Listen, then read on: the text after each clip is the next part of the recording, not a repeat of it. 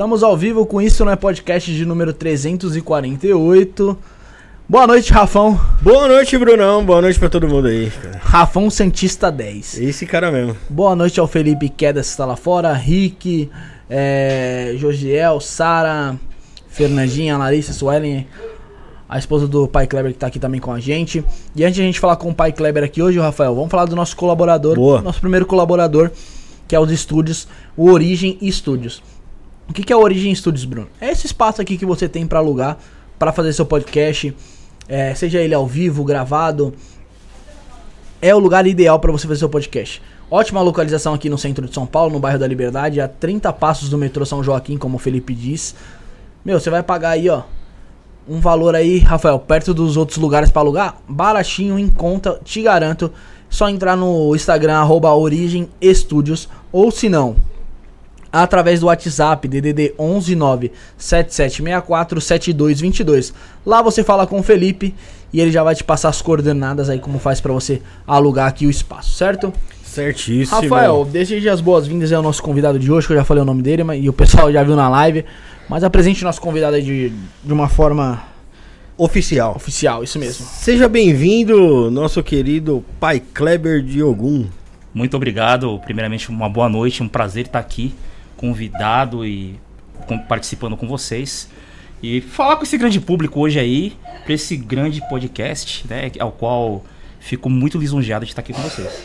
É isso, o prazer é nosso, Pai Kleber, também dos nossos, nossos telespectadores aí que assistem a gente aí. Trazer um cara que nem você que tem programa na, na Vibe Mundial. Sim, sim. É, tem, tem bastante engajamento lá nas redes sociais. Fala com bastante gente, atinge um público legal. O prazer também é nosso aí. Ó, Pai Kleber, pro pessoal que não conhece sua trajetória aí, começou direto no candomblé, como que foi sua, foi sua caminhada pra- ou pra chegar até o candomblé aí? Na realidade, foi todo um, um- um- digamos assim, uma sequência de fatores, né? Porque muitas das vezes a gente é predestinado a nascer para determinada situação, Sim. né? A vir para determinada situação. Mas na realidade eu fui introduzido no candomblé através da minha mãe, que inclusive é, justamente hoje ela tá fazendo aniversário. Parabéns, é, dona Anice, né? Parabéns, Tá fazendo Anice. 84 anos de idade. Parabéns, né? felicidades. E, e através do meu tio Nelson Braz, que faleceu em 2011, também morava aqui pertinho, né, de onde a gente tá aqui. E eles me introduziram no candomblé através da paranormalidade que eu já desenvolvia quando eu era criança. né? Aham. Eu já tinha aqueles lapsos de paranormalidade, de enxergar as coisas, de ver as coisas. E eles, porventura, começaram. pro- eh, já eram do candomblé. E aí, em vez de procurar algum outro segmento religioso, eles acabaram me levando para a religião para que eu pudesse ter esse desenvolvimento, conhecer um pouco mais. Eh, e hoje está aqui, né, como um sacerdote formado por tudo que a gente passou nessa trajetória do meu início até hoje. Pra- praticamente você já, já cresceu ali no, no, Nasceu no na- berço ali, Sim, né? exatamente já vim, isso. Já vim ma- mais ou menos de berço. Mas você falou que você desenvolveu algumas atividades aí na infância. Lá, o que eram essas atividades paranormais? Então, assim, é, por exemplo, é, o que acontece com muito brasileiro, e às vezes ele acha que é uma doença, ele acha que é um desvio mental ou algo do tipo.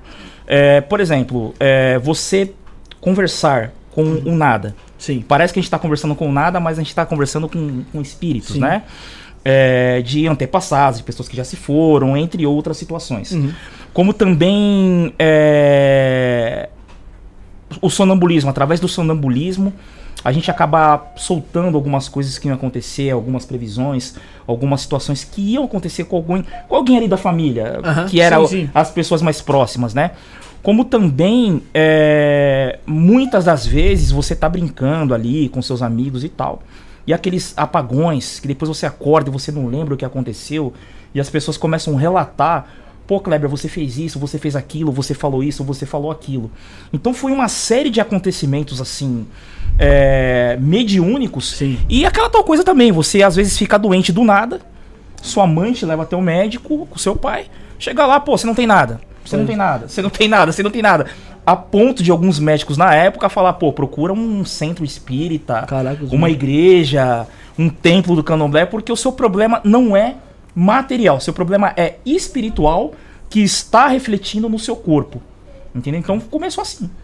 Pô, ô, ô, ô, Pai Kleber, a, a gente está acostumado a ver o pessoal na infância que desenvolve mediunidade que, sei lá, às vezes visualiza espíritos e tal. E você tem uma experiência ali que pô, praticamente você incorporava ali então já, na Sim. infância já, né? Sim. É um negócio diferente ali, né? Um E negócio assim, forte, né? É, sobre questão da incorporação, eu digo que era apagões. A gente não tinha muita noção é, é, do que era, porque existe muito essas coisas de pessoas paranormais espiritualistas, não só do candomblé, em outras vertentes religiosas, acabarem tendo essas incorporações involuntárias e inconscientes. Mas você frisou muito bem, foi muito feliz na sua pergunta. Realmente eu sofria apagões, essas- esses apagões eram realmente incorporações de, por exemplo, eu não entender na época que ocorria e ter a visualização do que aconteceria, por exemplo, em tempos atuais agora. Caraca. É, Era, uma- era previsões? Sim, praticamente isso. Cara, Entendeu? Acontecia muito isso. Esses apagões aí era como se fosse um desdobramento. É, sabe aquele cochilo que você apaga assim, se acorda, parece que aconteceu muita coisa? Uhum. Era mais ou menos essa sensação que eu sentia. Passou um tempão ali numa Sim, fração é, é, até eu doutrinar esse tipo de situação, até eu chegar numa fase de equilíbrio, demorou. Demorou bastante. Pô, E como é que foi a, a- a sua chegada lá no Candomblé? No candomblé foi assim, eu fui chegando dessa forma, né? Cambaleando, caindo, ficando doente e tal.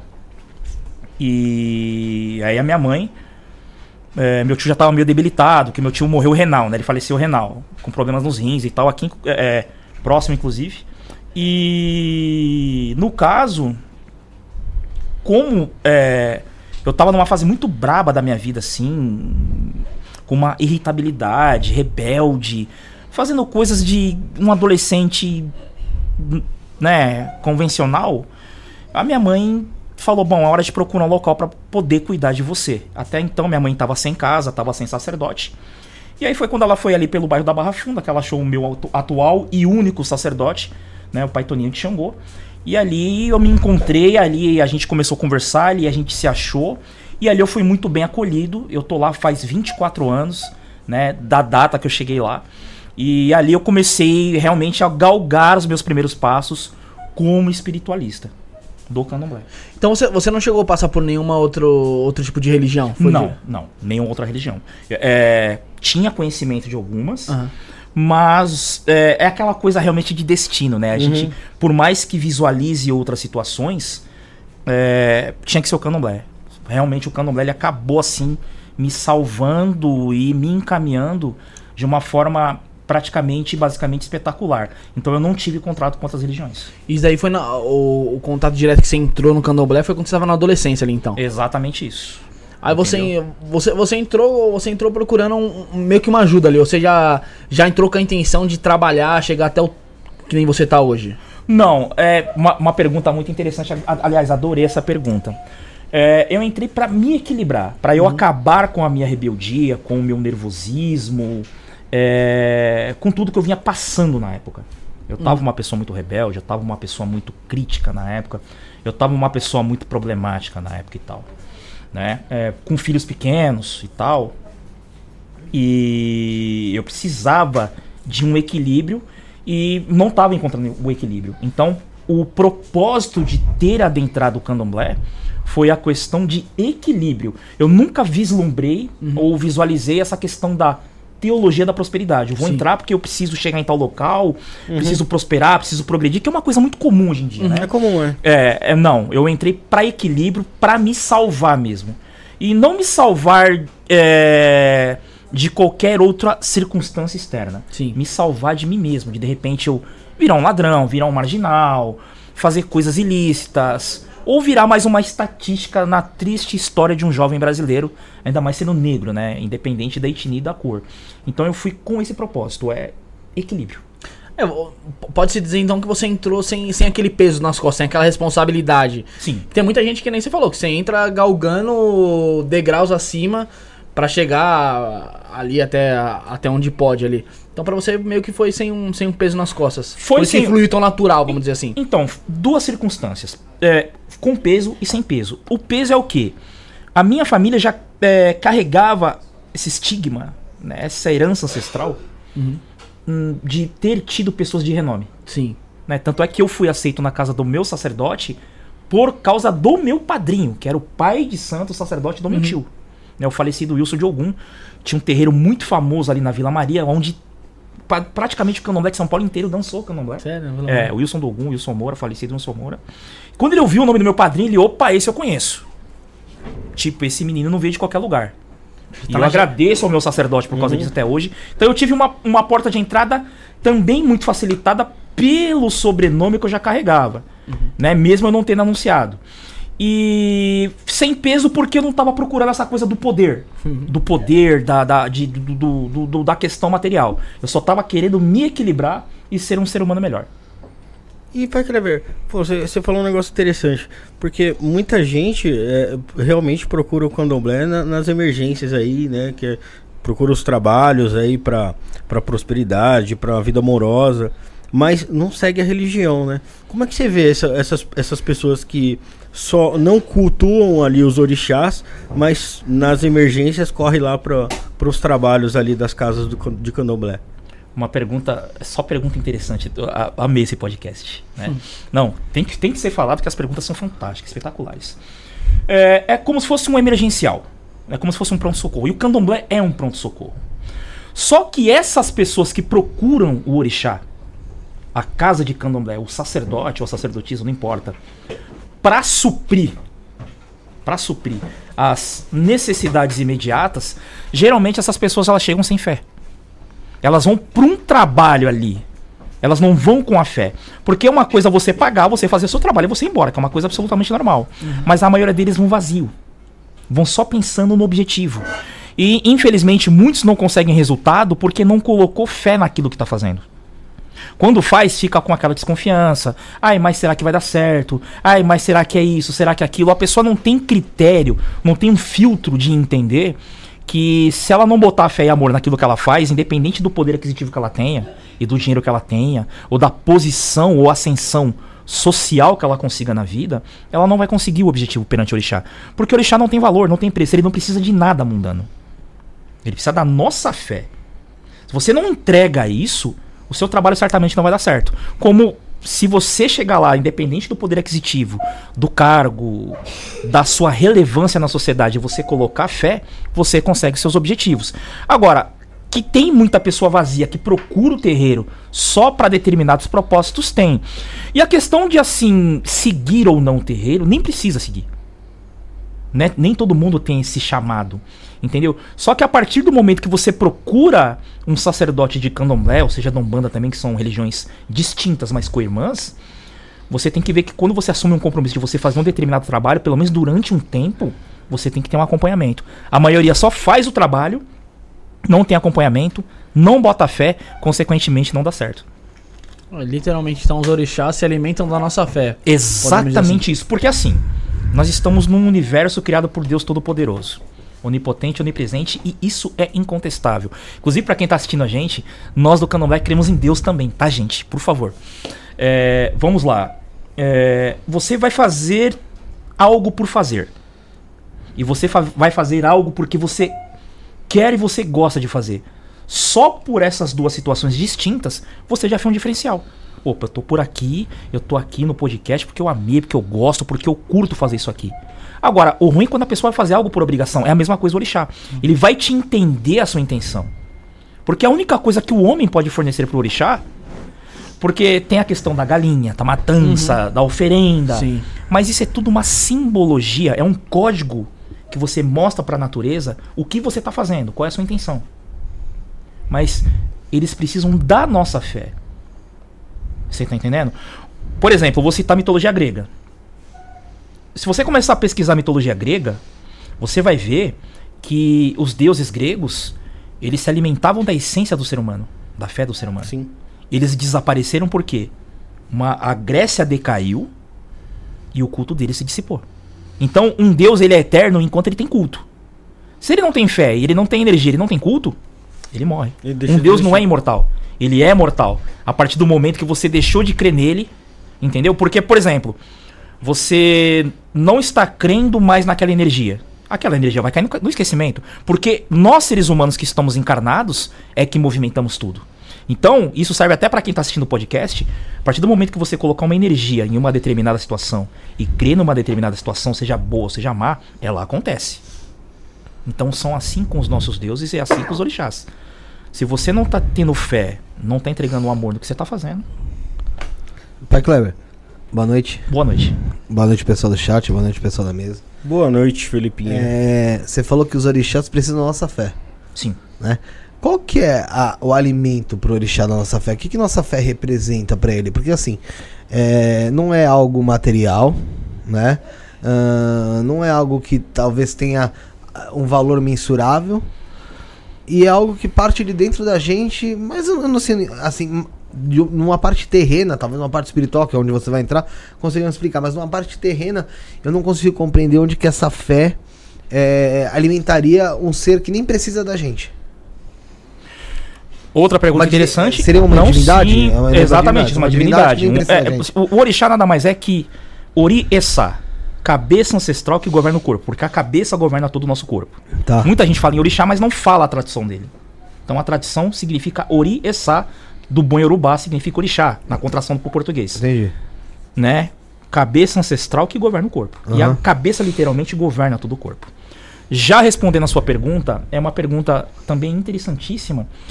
A fé. A fé ela não tem preço, ela não tem valor. Não. Se ela não tem preço, ela não tem valor, para eles tem muito valor. Tudo aquilo que não tem preço, tudo aquilo que não tem valor, é, é, é, para eles, é, pra, é, assim, a fé não tem muito valor pra gente. Mas pros deuses é essencial. Porque essa energia mantém eles vivos no nosso planeta. Essa energia mantém eles vivos cuidando do nosso eco- ecossistema. É uma troca.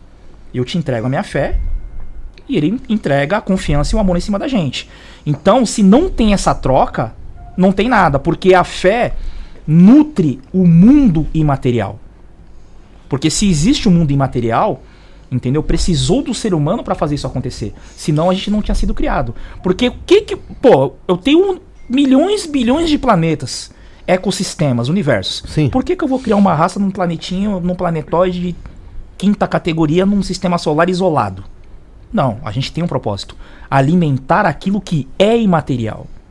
Tanto é que você pode ver que a gente é a única raça que consegue ou construir ou destruir tudo. Com a fé. Você tá entendendo? Você tá dando a fé, você tá entregando a fé para algo teoricamente imortal, né? Teoricamente que, pô, eles não precisam da gente para nada, mas você tá mantendo aquela energia ajudando aquela energia a manter o nosso planeta, o nosso ecossistema. Que é isso que o candomblé faz. Por isso que a gente trabalha com vegetal, com animais, com água, com pedra, com fogo, tudo que é elemento natural. Porque da onde veio tudo que foi construído no nosso planeta? Da natureza. Se você não cultua a natureza, se você não tem o hábito de fazer algo para que essa natureza se mantenha, a gente rui. Então, através da fé, a gente mantém essa energia funcional E onde que reside esses orixás? na natureza. Por exemplo, você tem Emonjá nos oceanos, nos rios.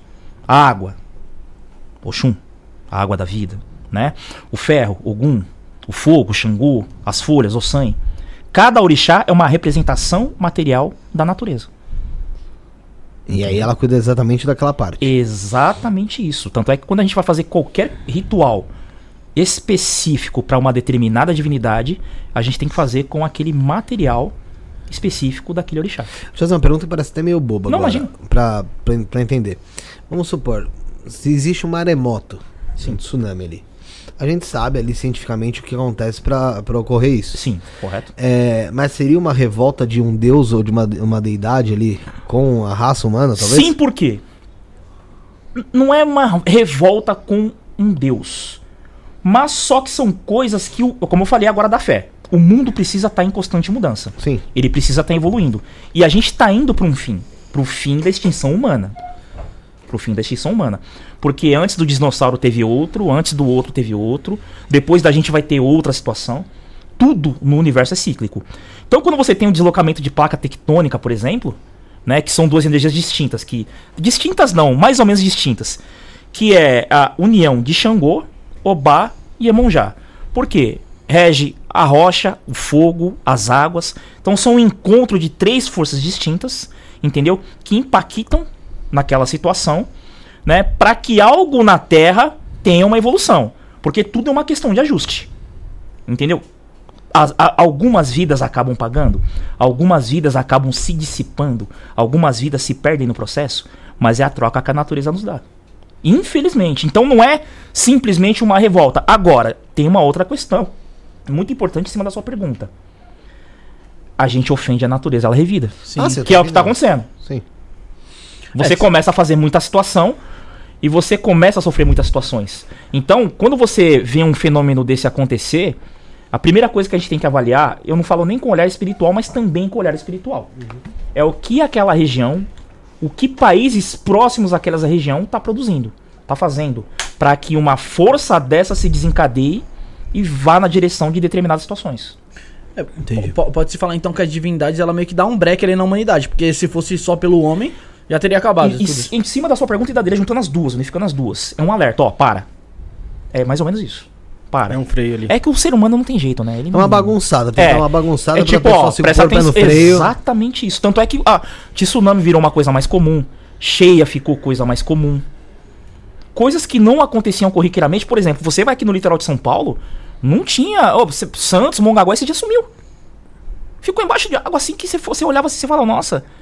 A praia que eu sempre fui quando era criança, olha que estado que tá, não tem. não- entrando nos prédios assim e tal, e você vê que o mundo tá se modificando. Infelizmente, o homem tira algo, a natureza revida, ela vem buscar o que é dela. É, e a, e a natureza, é, ela, ela é assim, né? Ela tem. Ela, a gente vê a natureza como algo só é, bonitinho e, na real, a natureza não é só assim, né? Não. O ser humano tem essa mania de só olhar, a, a- ter uma visão periférica das A coisas. natureza ela é bonita visualmente, né? Porque assim, se você for vivenciar ela dentro, vivenciar ela mesmo, Você não sobrevive, não. você não sobrevive. Eu posso dar um adendo? Lógico. É... Eu tava conversando com, com, com, com o Versilo, Jorge Versilo, ele mesmo. né? Ele foi num podcast aí que eu, que eu, que eu também participei, é, né?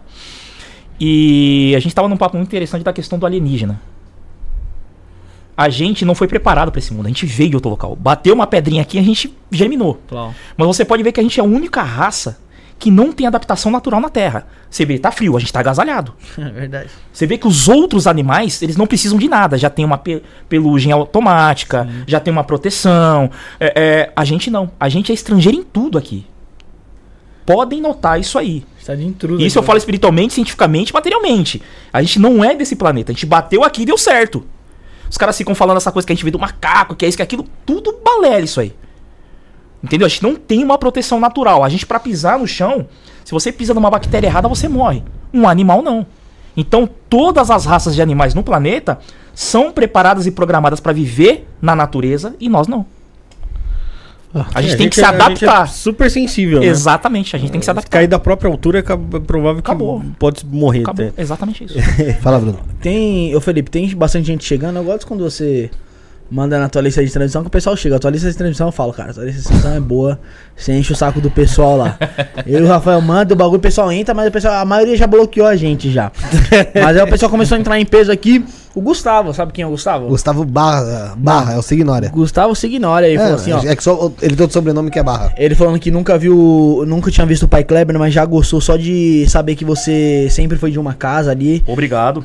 É, mandando, Abraço. várias, mandando várias mensagens de elogio aí, o pessoal elogiando a live, tá? A Olivia tá aqui com a gente, a Elisângela, o Felipe Saraiva falando, os deuses se alimentam das nossas orações e nossas energias. Segundo alguns estudos, eles precisam até mais de nós do Perfeito. que deles. Eu, eu- já ouvi mu- Perfeito. muitas pessoas falarem disso. E Felipe, sabe qual que é a novidade, irmão? Qual que é a novidade, querido? Sabe todo esse pessoal que tá aqui? Sei. Eles podem concorrer ao quê, Felipão? Ah, Presente aí, né, mano? Agora concorrer um presente. Mas, ô Bruno, vamos fazer o seguinte: vou deixar pra falar daqui a pouco. Daqui a pouco? É, mas o pessoal já fica ligado aí. Já fica ligado? Sabe quem então? tá aqui no chat? O bruxo Unganga Chilomo. Kimbanda e Umbanda Homoloco. Diego, abraço. Que é o que veio aqui quando veio o Klaus Máximos. Ele tava ali no. Ah, é verdade. Ah, gente. legal, pô. Um abraço pra ele. Abração É. aí também. Tinha uma bruxa também de Portugal aí que mandou uma mensagem também. Eu, eu esqueci, passou o nome dela agora ó, aqui, o mano. Gustavo falou: ó, menino lembra do meu sobrenome, tô emocionado. Pô, eu conheço um por um, cara. Pessoal que vem aqui, que tá no chat direto, um por um eu conheço. A Olivia tá de Portugal também. Uh, Felipão, e o Túlio mandou um superchat aí falou: Boa noite a todos, a sua bênção. Meu pai, ótima live, sempre educando de forma simples para fácil compreensão de todos. Então façam que nem o Túlio aí, manda seu superchat, manda seu pix, se inscreva no canal, Seja mande membro. sua pergunta que já já eu vou ler. Pode falar, É, Felipão. pra, pra mandar pergunta, você explica o pessoal como faz? Não, Ou mandar mensagem? não. Galera, pra É mandar fácil. mensagem aqui no chat é muito fácil. Fala aí, Rafael. É fácil. É, primeira coisa é só se inscrever no canal, pô. Exatamente. A pessoa tem que estar inscrita no canal. Ela se inscreve no canal, ativa o sino de notificação para todos. Se você tá no celular ou no tablet, fecha a telinha aí, abre de novo. Pronto, você já tá apto a mandar mensagem, tá bom? Tem o Pix também aqui, ó, é, que o Bruno é, tava, vai colocar aí, 119 7764 7222. Beneficiário Felipe, daqui a pouco tem novidade aí pra vocês, tá bom? É, pa, ah, Pai Kleber. Em relação a. Eu vi eles, enquanto tava lá fora, falando sobre o seu início e tal. Sim. Hoje em dia, a sua mediunidade, ela, ela só. Ela só. Ela é mais forte dentro da sua casa, né? De trabalho. Ou qualquer momento do dia você sente essa. Como, como posso dizer? Porque você. vo- Dentro do candomblé, vocês também acreditam em mentores, né? Em, em como suas guias espirituais que te acompanham. Sim. Ou você tem esse, esse sopro dos seus guias durante o dia inteiro, às vezes, em alguns momentos específicos? Olha, vamos lá. Assim as pessoas também vão ter uma compreensão muito interessante disso. Nós, sacerdotes de candomblé, isso vai até polemizar um pouquinho, mas é bom polêmica de vez em quando. Que é o quê? Nós, sacerdotes de candomblé, o certo é não ter vícios. Aliás, você- a pessoa que mexe com energia não é bom ter vício. Eu sei que tem muitos que têm, é compreensível, e outros não. Mas a partir do momento que eu não tenho vício, a partir do momento que eu me mantenho incauto com o meu corpo, na maioria do tempo limpo, então o contato com eles é constante, porque isso causa uma aproximação. Quanto mais você tem vício, quanto mais você tem usa determinadas substâncias, mais você mantém uma distância. Aí você tem que ter uma preparação para esses guias, para esses orixás encostar. Então, como eu estou em constante movimento, sou um atleta, pratico esporte, sou um cara do bem, então essa mediunidade, dentro ou fora da casa, ou em qualquer local que eu esteja, ela tá sempre em constância. Linear ali. Exatamente. Entendo. E eles vão, eles vão te passando recados, te passando Sim. mensagens. Porque é interessante, porque um, há muito tempo atrás, quando a gente começou a trazer o pessoal de espiritualidade aqui, eu não lembro nem quem foi, mas eu lembro que mencionou isso. Falou que antes de vir pro programa, até durante, enquanto tava subindo, ia conversando com os guias para saber como é que ia ser o programa e, e pedindo para que ocorresse tudo bem. Com você ocorreu da mesma maneira também? Você chegou a. Na realidade, desde o nosso primeiro contato, já- é, como que algum me, me se posicionou? Falou, são pessoas do bem, apenas faça seu trabalho. Né? Porque eu me preparei muito mentalmente, depois que eu me tornei sacerdote, para diversas situações. Então, qualquer coisa repentina que tem, eu já tô sempre preparado para aquela circunstância. Então, eu não tenho. é, Eu respeito quem o faz e acho que as pessoas têm que se apegar à fé mesmo entendeu? Se organizar, pedir com fé, manter essa fé, mas eu dependo muito menos da espiritualidade hoje. Sim. Hoje eu tenho um preparo pessoal muito particular, entendeu? Então, desde o nosso primeiro contato, algum já sinalizou que aqui era muito do bem, mas assim, nível, tanto é que você viu que eu cheguei aqui já elogiando a energia do Foi, local, foi. entendeu? Então não tive essa preparação. Na realidade, eu fiquei o quê? Focado hoje só pra essa questão para poder pra gente poder estar conversando aqui nesse papo gostoso, tanto é que eu abandonei até a agenda de atendimento hoje pra estar exclusivo pra cá. Ó, que legal, cara. A gente agradece. Ó, o Go Story Snake, ele é membro do canal aqui, ó, falou, pai Kleber, você não respondeu meu ato pedindo um trabalho, já faz dois meses. Entra em contato com ele de novo que ele vai responder. Ó, muita é, gente qual- como é que é o nome dele? Ele manda, o nome É que dele tá o- É, ó, você que me chamou agora, é, eu vou responder, chama de novo no meu WhatsApp. Eu peço perdão Quer às passar? pessoas que me passar. procuram. É 11 95969 2289, falando pausadamente de novo. 11 95969 2289. Chamem de novo, porque é muita gente e vai ter sempre alguém que vai acabar escapando e fugindo, eu não vou conseguir atender. Vou, eu vou escrever aqui. Paciência vou- comigo, eu vou- gente, Eu por vou favor. pôr aqui na, na, na descrição. Pai, vamos lá. É, Ô, Felipe, a WhatsApp- parte, e a parte da mensagem que eu li lá é educando. É, mas serve é também. elucidando que eu tava, velho. Você Serve também, eu muito bem, velho. É 11 9 Cinco, é 11 9 5969 uhum, 2289. 2289. 22 89. Isso. Tá na descrição aí também, gente. Já tava colocando na descrição, então já pode Quem não conseguiu anotar na descrição tá aí. Já Mais um superchat aí da nossa Valeu. querida Cristina, live maravilhosa. Também não conhecia o Pai Kleber. E mais uma vez o Isto Não é Podcast apresentando novas fontes de nutrir alma e espírito. Então, pessoal, já vai lá. O pessoal que não conheceu o Pai Obrigado. Kleber, sigam eles nas redes sociais também, lá, que é arroba Pai Kleber de algum, certo? Já acha, não acha? Exatamente isso. Facinho. Digitou Pai Kleber, tá em tudo que é lugar. Ô pai Clever, você falou a- a- agora há pouco aí que acreditava em Deus também. A gente vê que pô, a, a relação de fé das pessoas é, com Deus é, é pela oração ali, as pessoas fazem as orações. Só que no candomblé, nas, nas religiões de matriz africana, tem uma relação ali é, muito mais pessoal ali com as divindades, né? Sim. Praticamente você conversa e elas te respondem Sim. ali de forma mais direta. É, como é que é você lidar com uma, com uma fé que é tão mais direta do que essa fé ali que é mais cega do cristianismo?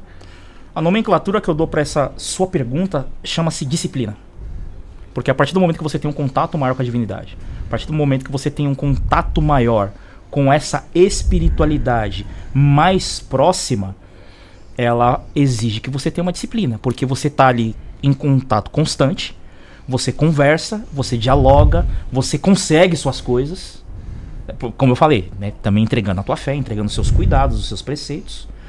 E se você não tem uma disciplina, é muito complicado, porque você tá 24 horas em constante vigília. Então, por isso que eu falo que a pessoa que é do orixá e ela abandona, ela se afasta, ela se prejudica muito. Por quê? Porque ela foi atrás dessa energia, ela despertou essa energia e depois não sabe como cultuar isso. E o afastamento é uma das piores traições, entendeu? E falta de consideração para com a espiritualidade. Porque fica aquela questão, tá, mas por que, que você foi buscar aquilo para cultuar e de repente você abandonou? Porque não é simplesmente você entrar numa igreja, você rezou, o padre rezou, você vai embora. A ancestralidade é algo íntimo, como você citou, é algo muito pessoal. Você está cultuando um divini- um- uma divindade ancestral que, porventura, um dia já foi até do clã da sua família. Então se torna algo muito pessoal.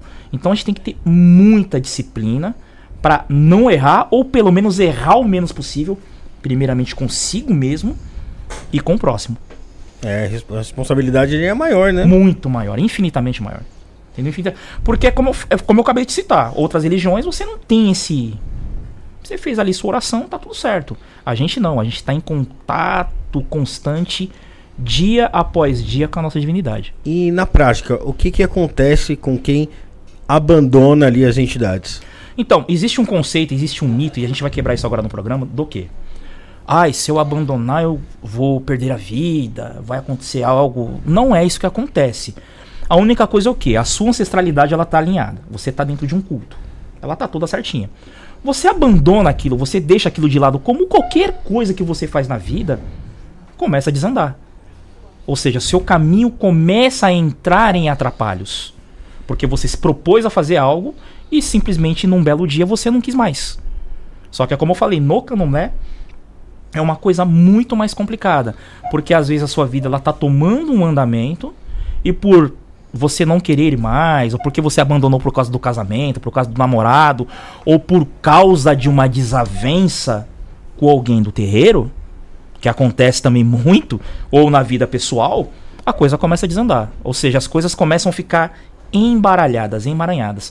É, coisas que você conseguia concluir com maior exatidão e precisão, você já começa a ter mais dificuldade para resolver. Ah, eu tenho uma dúvida do seguinte, em relação aos trabalhos, às magias que são feitas dentro do candomblé. É, existe magia que é feita pra prejudicar alguém? Bastante, né? É bom deixar isso bem claro. Bastante. Eu- o ser humano ele tem uma coisa muito interessante que é assim, e isso independente da espiritualidade. Você pode ver que notícia ruim vende rápido. Opa. Como a notícia é, vende rápido e chega rápido. Quando acontece alguma coisa caindo, você pode ver que a nossa mãe sente, o primo. Coisas boas são pouquíssimos. É que ela é mais sutil. Exatamente isso. E também hoje existe uma, um grande problema que é o quê? Muitas pessoas não torcem para que as coisas deem certo para outros. Não tem a humildade de compactuar o trabalho de alguém, de querer o bem de alguém. Entendeu? Hoje em dia as coisas gratuitas estão muito mais difíceis do que outrora. E o que mais tem na mesa de jogo, no terreiro, é pessoas procurando prejudicar as outras. Porque ele achou que ele foi ofendido, que ela foi ofendida, que ele ou ela tem razão e ela precisa ou ele executar aquela vingança sumária. Entendeu?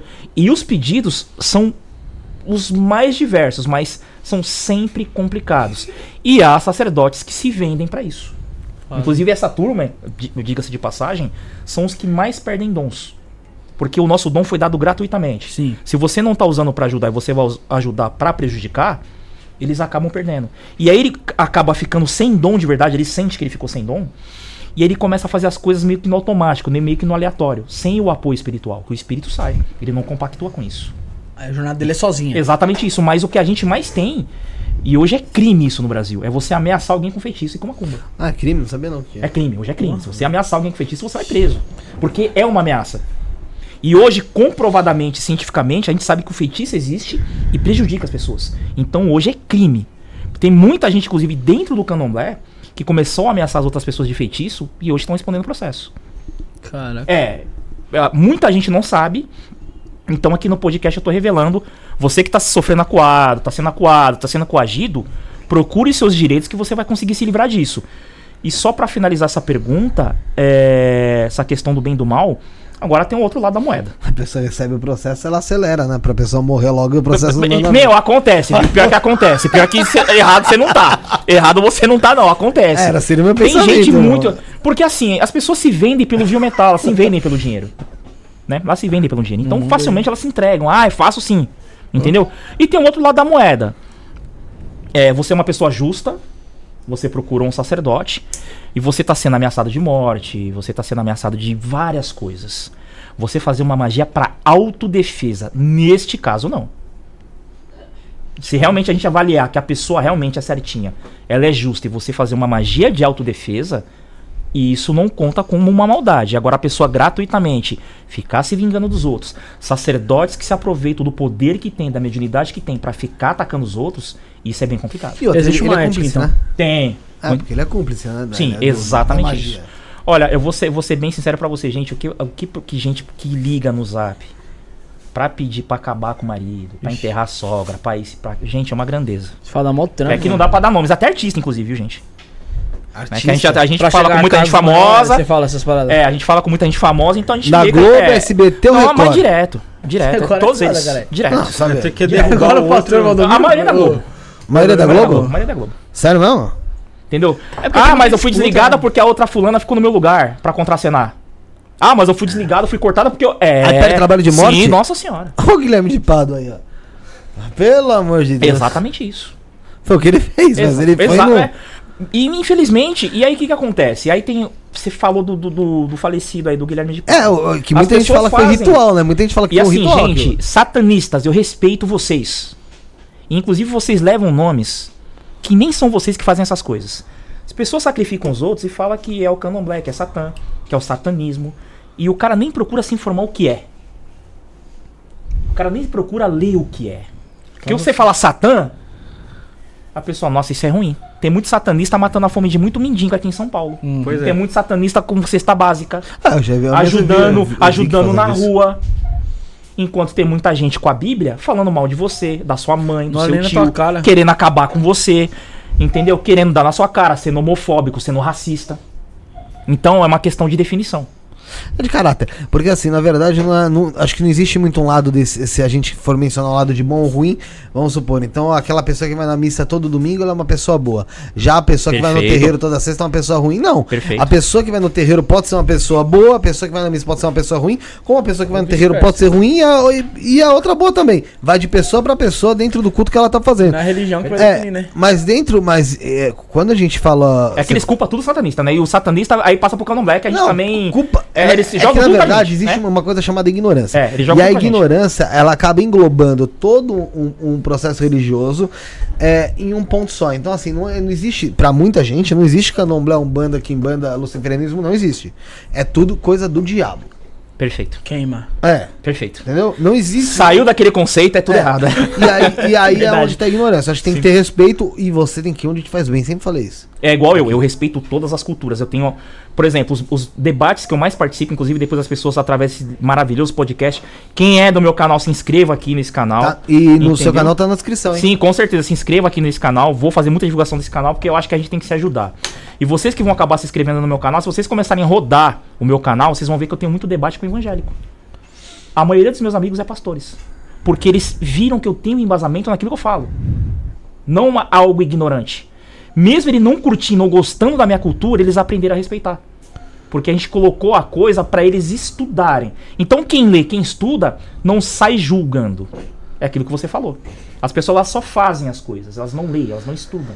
É, falta, falta realmente um pouco de senso crítico de você entender que o ser humano ele é ser humano independente da religião que ele segue. É, a gente viu o. João de Deus. Aí, certo? Um cara que levava o nome de Deus, olha as atrocidades que ele fez. Exatamente. Fazendo O cagada. padre né? esse dia, na, que agora que saiu a notícia do o padre, padre- Essa foi lá, verdade. O padre Nossa, Pernambuco. Ele, mano. tinha até esquecido desse aí. Né? A declaração dessa semana ali do, do Magno Malta.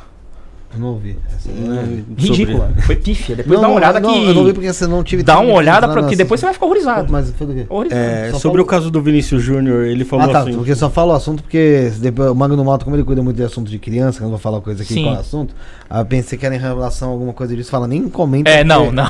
O vídeo cai. Pô, encontraram lá 300 quilos de maconha lá na viola do pastor lá, pô, tá maluco. Exatamente. Aí vamos ver. Aí vai a gente da Damares. goiabeira mesmo lá, Então, pô. vai a gente que é espiritualista passar por isso. Pra ver o tanto de pedra que a gente não leva.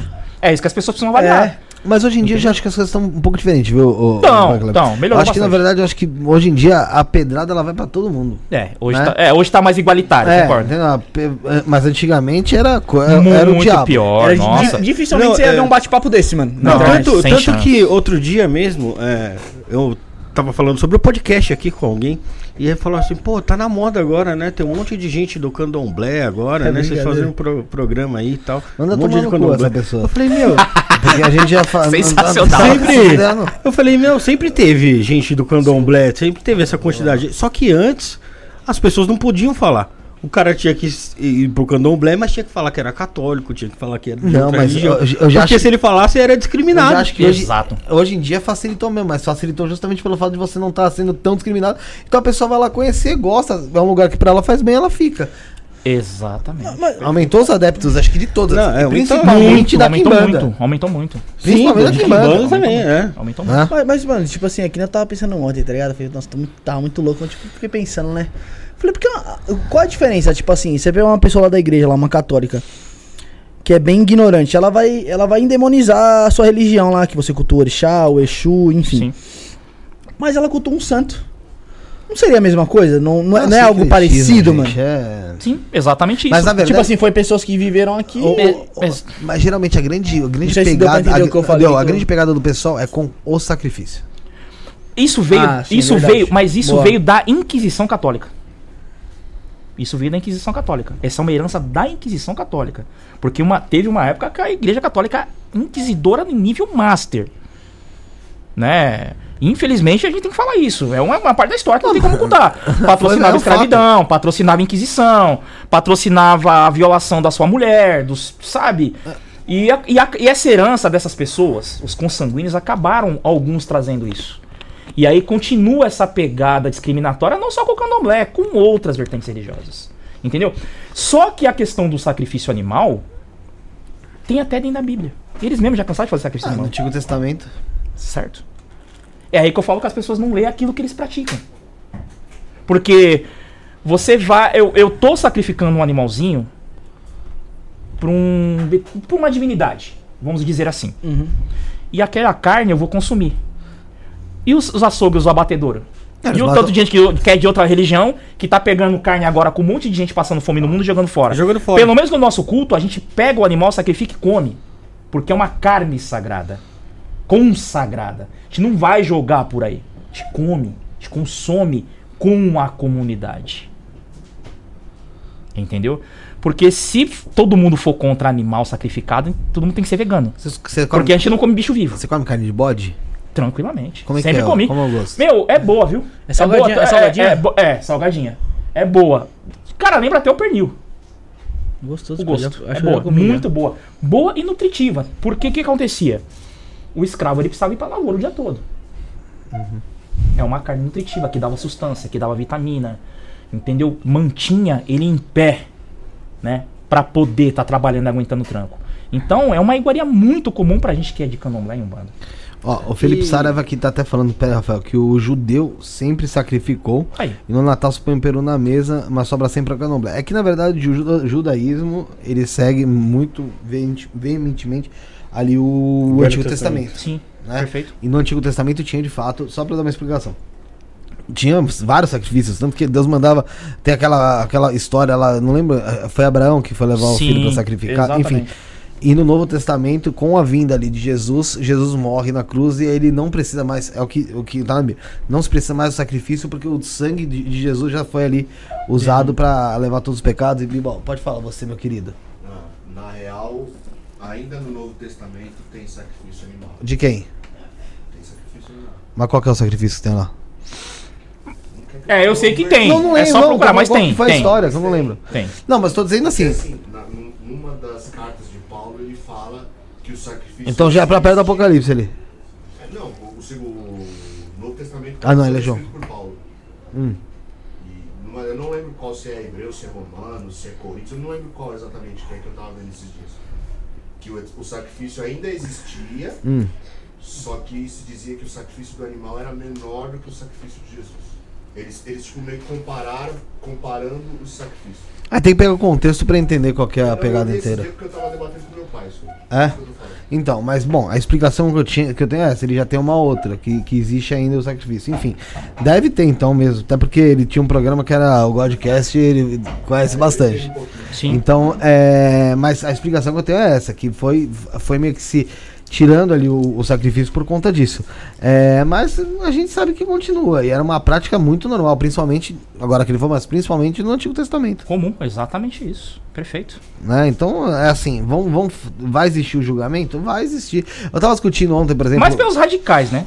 Meu, e na Os boa, radicais, eu, né? eu acho o Extremistas, seguinte, né? quando você quando tá lá no, no, no Natal ou numa festa lá, sei lá, com um porco na mesa com uma maçã na boca lá brindando, eu Uhum. acho que você tá você tá fazendo um culto com um bicho morto ali sacrificado da mesma Sim, forma. ali. Exatamente É, isso. Ninguém come bicho mão. vivo. Exatamente isso. Per- Perfeito. É, geralmente ele só não morreu pela tua mão. É. Perfeito. É a diferença. É, Perfeito. Outra pessoa fez. É. Alguém sempre vai fazer. É. E a natureza fez o animal pra, pra gente pra isso. Uhum. Pra ele servir de alimentação. A cadeia alimentar, né? mano? Exatamente isso. É, é, Quem é que vai julgar o homem pré-histórico? A Bíblia vai julgar o homem pré-histórico? Pois é. Difícil, né? É aí que tá. Caçava- Você vê que é a hipocrisia das pessoas. É, é- é como eu costumo dizer: não adianta você andar com um livro embaixo do braço e não ler ele. Sim, Só ficar uma simbologia, sim. né? E, Pai Cleber, você citou ali a Igreja Católica ali, da Inquisição Católica, mas na Umbanda existe o sincretismo, né? Sim. Com os santos religiosos Bastante. católicos. Como é que você vê essa, essa ligação da Umbanda com os santos católicos? A Umbanda começou lá no Rio, né? O, o, o, o finado Zélio, se eu não me engano, fundador da Umbanda. Essa Umbanda tá com cento, é, cento e poucos anos. Cara, eu gosto da Umbanda. Respeito os umbandistas. Tenho filhas de santo que são umbandistas com templos de Umbanda aberto. Não sou ninguém, inclusive, pra criticar a Umbanda. E o sincretismo, é, eu não vejo ele como errado. Por que, que eu não vejo ele como errado? Porque o sincretismo ele acabou vindo do candomblé. Dos negros que chegaram na senzala. Tá? E os senhores de engenho, é, quando vinham eles cantando, comemorando, achavam estranho. Quando eles desciam pra senzala, todos os orixás, em forma de pedra, de otá, estavam embaixo ali escondido. Só que para disfarçar, genialmente, e manter o culto, a fé longe das terras, pegava um orixá, um santo parecido ali e colocava aquela imagem ali em cima pra fazer de conta que tava rezando para ele. Aham. Por isso que teve essa associação de Nossa, Nossa Senhora Aparecida com Oxum, Sim. São Jorge Ogum e por aí vai. Então o sincretismo ele foi necessário para a sobrevivência do candomblé e da Umbanda. Se não tivesse havido o sincretismo, fatalmente essas religiões não teriam chegado até aqui. Não teriam proliferado no Brasil. Teriam sido cortadas Entendeu? ali. Então eu não falo. Ah, não- esse, esse, é- Hoje precisa fazer isso? Não precisa fazer isso, só que eu acho assim. Quer dizer que enquanto foi bom, prestou, você usou. Agora que não serve mais, não. Não, eu acho que quem crê que o sincretismo é benéfico, quer cultuar Nossa Senhora da Aparecida como Oxum, eu acho que a gente tem que respeitar a fé da pessoa. Eu não acho errado. Porque serviu para manter o candomblé e a Umbanda vivo. E aí você pega a Kimbanda, você pega outros também. Todos os derivados de religião afro estão vivas por causa do sincretismo religioso. Entendi. Pai Kleber, vamos falar um pouco do teu jogo. Como é que você trabalha Sim. o jogo na sua casa? Que eu quero dar o recado pro pessoal já. O jogo é assim, o oráculo, ele é divinatório e adivinhatório. Então Esse aqui é um oráculo de jogo de búzios. de búzios. Tá? Tá. Candomblé é jogo de búzios. Sempre búzios, né? Sempre búzios. Não- Não, tem outro oráculo. é Carta não tem. búzios. Não. É, é, porque assim, é, o africano não conheceu a carta. O africano não conheceu algo impresso. A cara tá na frente. Né? Era Carta coisa- é lá pra Europa, pra aquela região que sempre foi muito mais avançada com essa questão de fabricação com outros contextos Sim. tá? Então, é, eu respeito quem mistura carta, quem mistura búzio, a pessoa que tem vários oráculos. Quem é do só do candomblé mesmo, sem nenhuma mistura, é só o jogo de búzios. E ele é um oráculo de adivinhação, de divinação, que responde aos problemas imediatos da que a pessoa está passando. Porque tem muitos que gostam de tentar ver o futuro e tentar saber sobre o passado. Só que se você não cuidar do presente, você não chega em nenhum dos dois. Né? O presente é o que tem que ser cuidado, o que está acontecendo no momento. Porque não adianta a gente vislumbrar uma situação, sendo que a gente não está fazendo nada no momento para que ela aconteça. Então o jogo de buzo é, em casa, é, sempre com horário, sempre arquitetado, sempre orquestrado, sempre é, é, cronogramado para as pessoas chegarem, jogarem, se consultarem e conseguirem seus objetivos ou até tirar dúvidas. Então é um jogo que trabalha aí com, como você disse, com adivinhação Isso, divinação. e divinação. Isso. A divinação dele é, seria então você entrar em Falar com as seu- divindades. Isso. com isso, isso. Cada pessoa tem um orixá de cabeça? Sim, cada um tem um orixá de cabeça. Perfeito. É. Então, antes- da gente falar desse papo do orixá de cabeça, é, galera, o, conversei com o Pai Kleber aqui fora do ar e ele disponibilizou aí um jogo, tá? Pra quem. pra gente sortear no programa. É, vou dar as instruções agora e vou dando as instruções conforme o programa for rolando, tá, galera? Vocês sabem que a gente acabou de passar por uma mudança, a gente tava num andar, veio pra outro. é, então, assim, a gente acabou perdendo muita coisa, porque foi em 20 dias essa mudança que a gente teve que fazer. E pra quem quiser concorrer aí a, essa, a esse sorteio desse jogo de, de búzios do Pai Kleber de Ogum, seja pra adivinação, seja pra adivinhação, é, con- pode contribuir conosco no Pix. O Bruno vai colocar na, no comentário fixado aí. Ah, já tá no comentário fixado, mas tá na descrição também. 11 9 7764 7222. Essa é a chave Pix. 11 9 7764 7222. O beneficiário é Felipe Torres. É, a partir de 5 reais você já está concorrendo. Tem também o QR Code que está aqui. Você aproxima seu celular com. abre o aplicativo do banco, a câmera, aproxima o seu celular mira aí na, na- nesse QR Code, você pode fazer aí a sua, o seu donate, a sua contribuição a partir de 5 reais. Você tá concorrendo aí a um jogo de búzios do Pai Kleber, que é- já ouvi falar muito, que é sensacional, principalmente pelo Diego, né? Sim, que exatamente esse isso. Teve aqui. Então, galera, vale muito a pena. Eu vou falando isso aí durante o, durante o programa.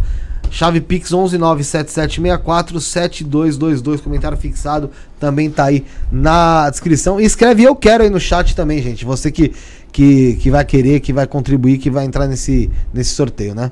Vamos lá. Pai Kleber, existe candomblé fora do Brasil? Não.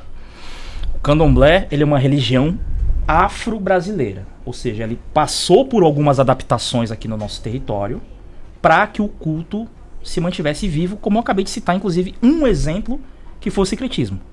Tá? Então a gente faz um aglutinado do que é o culto iorubá africano. Tá? Então o candomblé é uma religião afro-brasileira, mas exclusivamente aqui no Brasil. A forma que é cultuado, a forma que é colocada as coisas. Obviamente que tem muita coisa que a gente faz do original, da matriz, não tem nem como, né? A gente fugir muito disso. Mas há alguns elementos, por exemplo, que são nossos exclusivos, como fava, certas plantas que não tem lá, tem aqui, que não tem aqui, tem lá. A gente tem... Mas hoje com esse mercado de importação ficou muito fácil a gente também utilizar as coisas de lá, mas antes não tinha, né? Sim. Você pega isso há 20 anos atrás aí. Só de navio, só Não tem Não. como, e era o olho da cara. Não que seja baratinho, mas já amenizou muito. Mas o candomblé, ele é exclusivo brasileiro. Ô, Pai Kleber, muitas pessoas perguntam o porquê da, da questão de raspar a cabeça pra, pra, como se diz, pra é, fazer o santo, né, que você fala, Sim. né? Muita, muitas pessoas têm esse questionamento, o porquê de, de raspar. Eu Você pode explicar mais ou menos pra gente como que- sim. A- a- muita gente não sabe, né? Eu vou falar uma das variáveis e uma das vertentes, tá? Não dá pra falar todas, mas pelo menos uma a gente vai deixar aqui. Se vocês começarem a pegar o Egito e você começar a pesquisar a história do Egito, porque o nosso culto ele saiu de Meca. Olha só o culto Yorubá, que fantástico. Ele saiu lá de Meca, Sim. né, pelo um homem chamado Duduá, que é o fundador da nação Yorubá. Tá? E o Duduá não é negro, tá, gente? Por incrível que pareça. É, essa é uma outra história. Ele passou um tempo no Egito onde ele se aprimorou no jogo de adivinhação. Caraca. Ele viu os egípcios fazendo isso aqui. Entendeu? Tanto é que os egípcios têm vários oráculos de adivinhação, os faraós tinham. Você olhar a vida das, das pessoas nas entranhas dos bichos. Caramba. Entre- é, tem muita adivinhação, né? Tanto é que isso aqui é um animal morto, é um osso, né? Você pega na praia, né? Um molusco. E ele continuou descendo. Ele se agradou daquela região da, da, da, da, da, da Nigéria ali. Só que ele via o- o- os egípcios rasparem a cabeça e não entendia por que daquilo. E ele pegou dois significados. Tinha muito piolho na época. Mas assim, infestação paster de piolho. E os deuses egípcios não aceitavam pessoas com muito pelo no corpo. Tanto é que era raramente você via um egípcio com pelo no corpo. Esse foi um dos conteúdos que ele fundou o culto Yorubá. Porque ele entendeu que raspar o cabelo é a purificação para o seu espírito. Entendeu? Sim. Então é por isso que a simbologia de a gente raspar o cabelo para iniciar o culto para o nosso orixá. A gente está mostrando não só submissão, humildade, mas também culto àquela divindade. Entendeu? E a simbologia de livrar a gente do, teoricamente, a praga do piolho significa o quê? A gente está renascendo para uma vida sem doenças. Interessante. Tá explicado. É, é, eu nunca. Eu já, eu já vi outras explicações, mas eu nunca tinha ouvido do.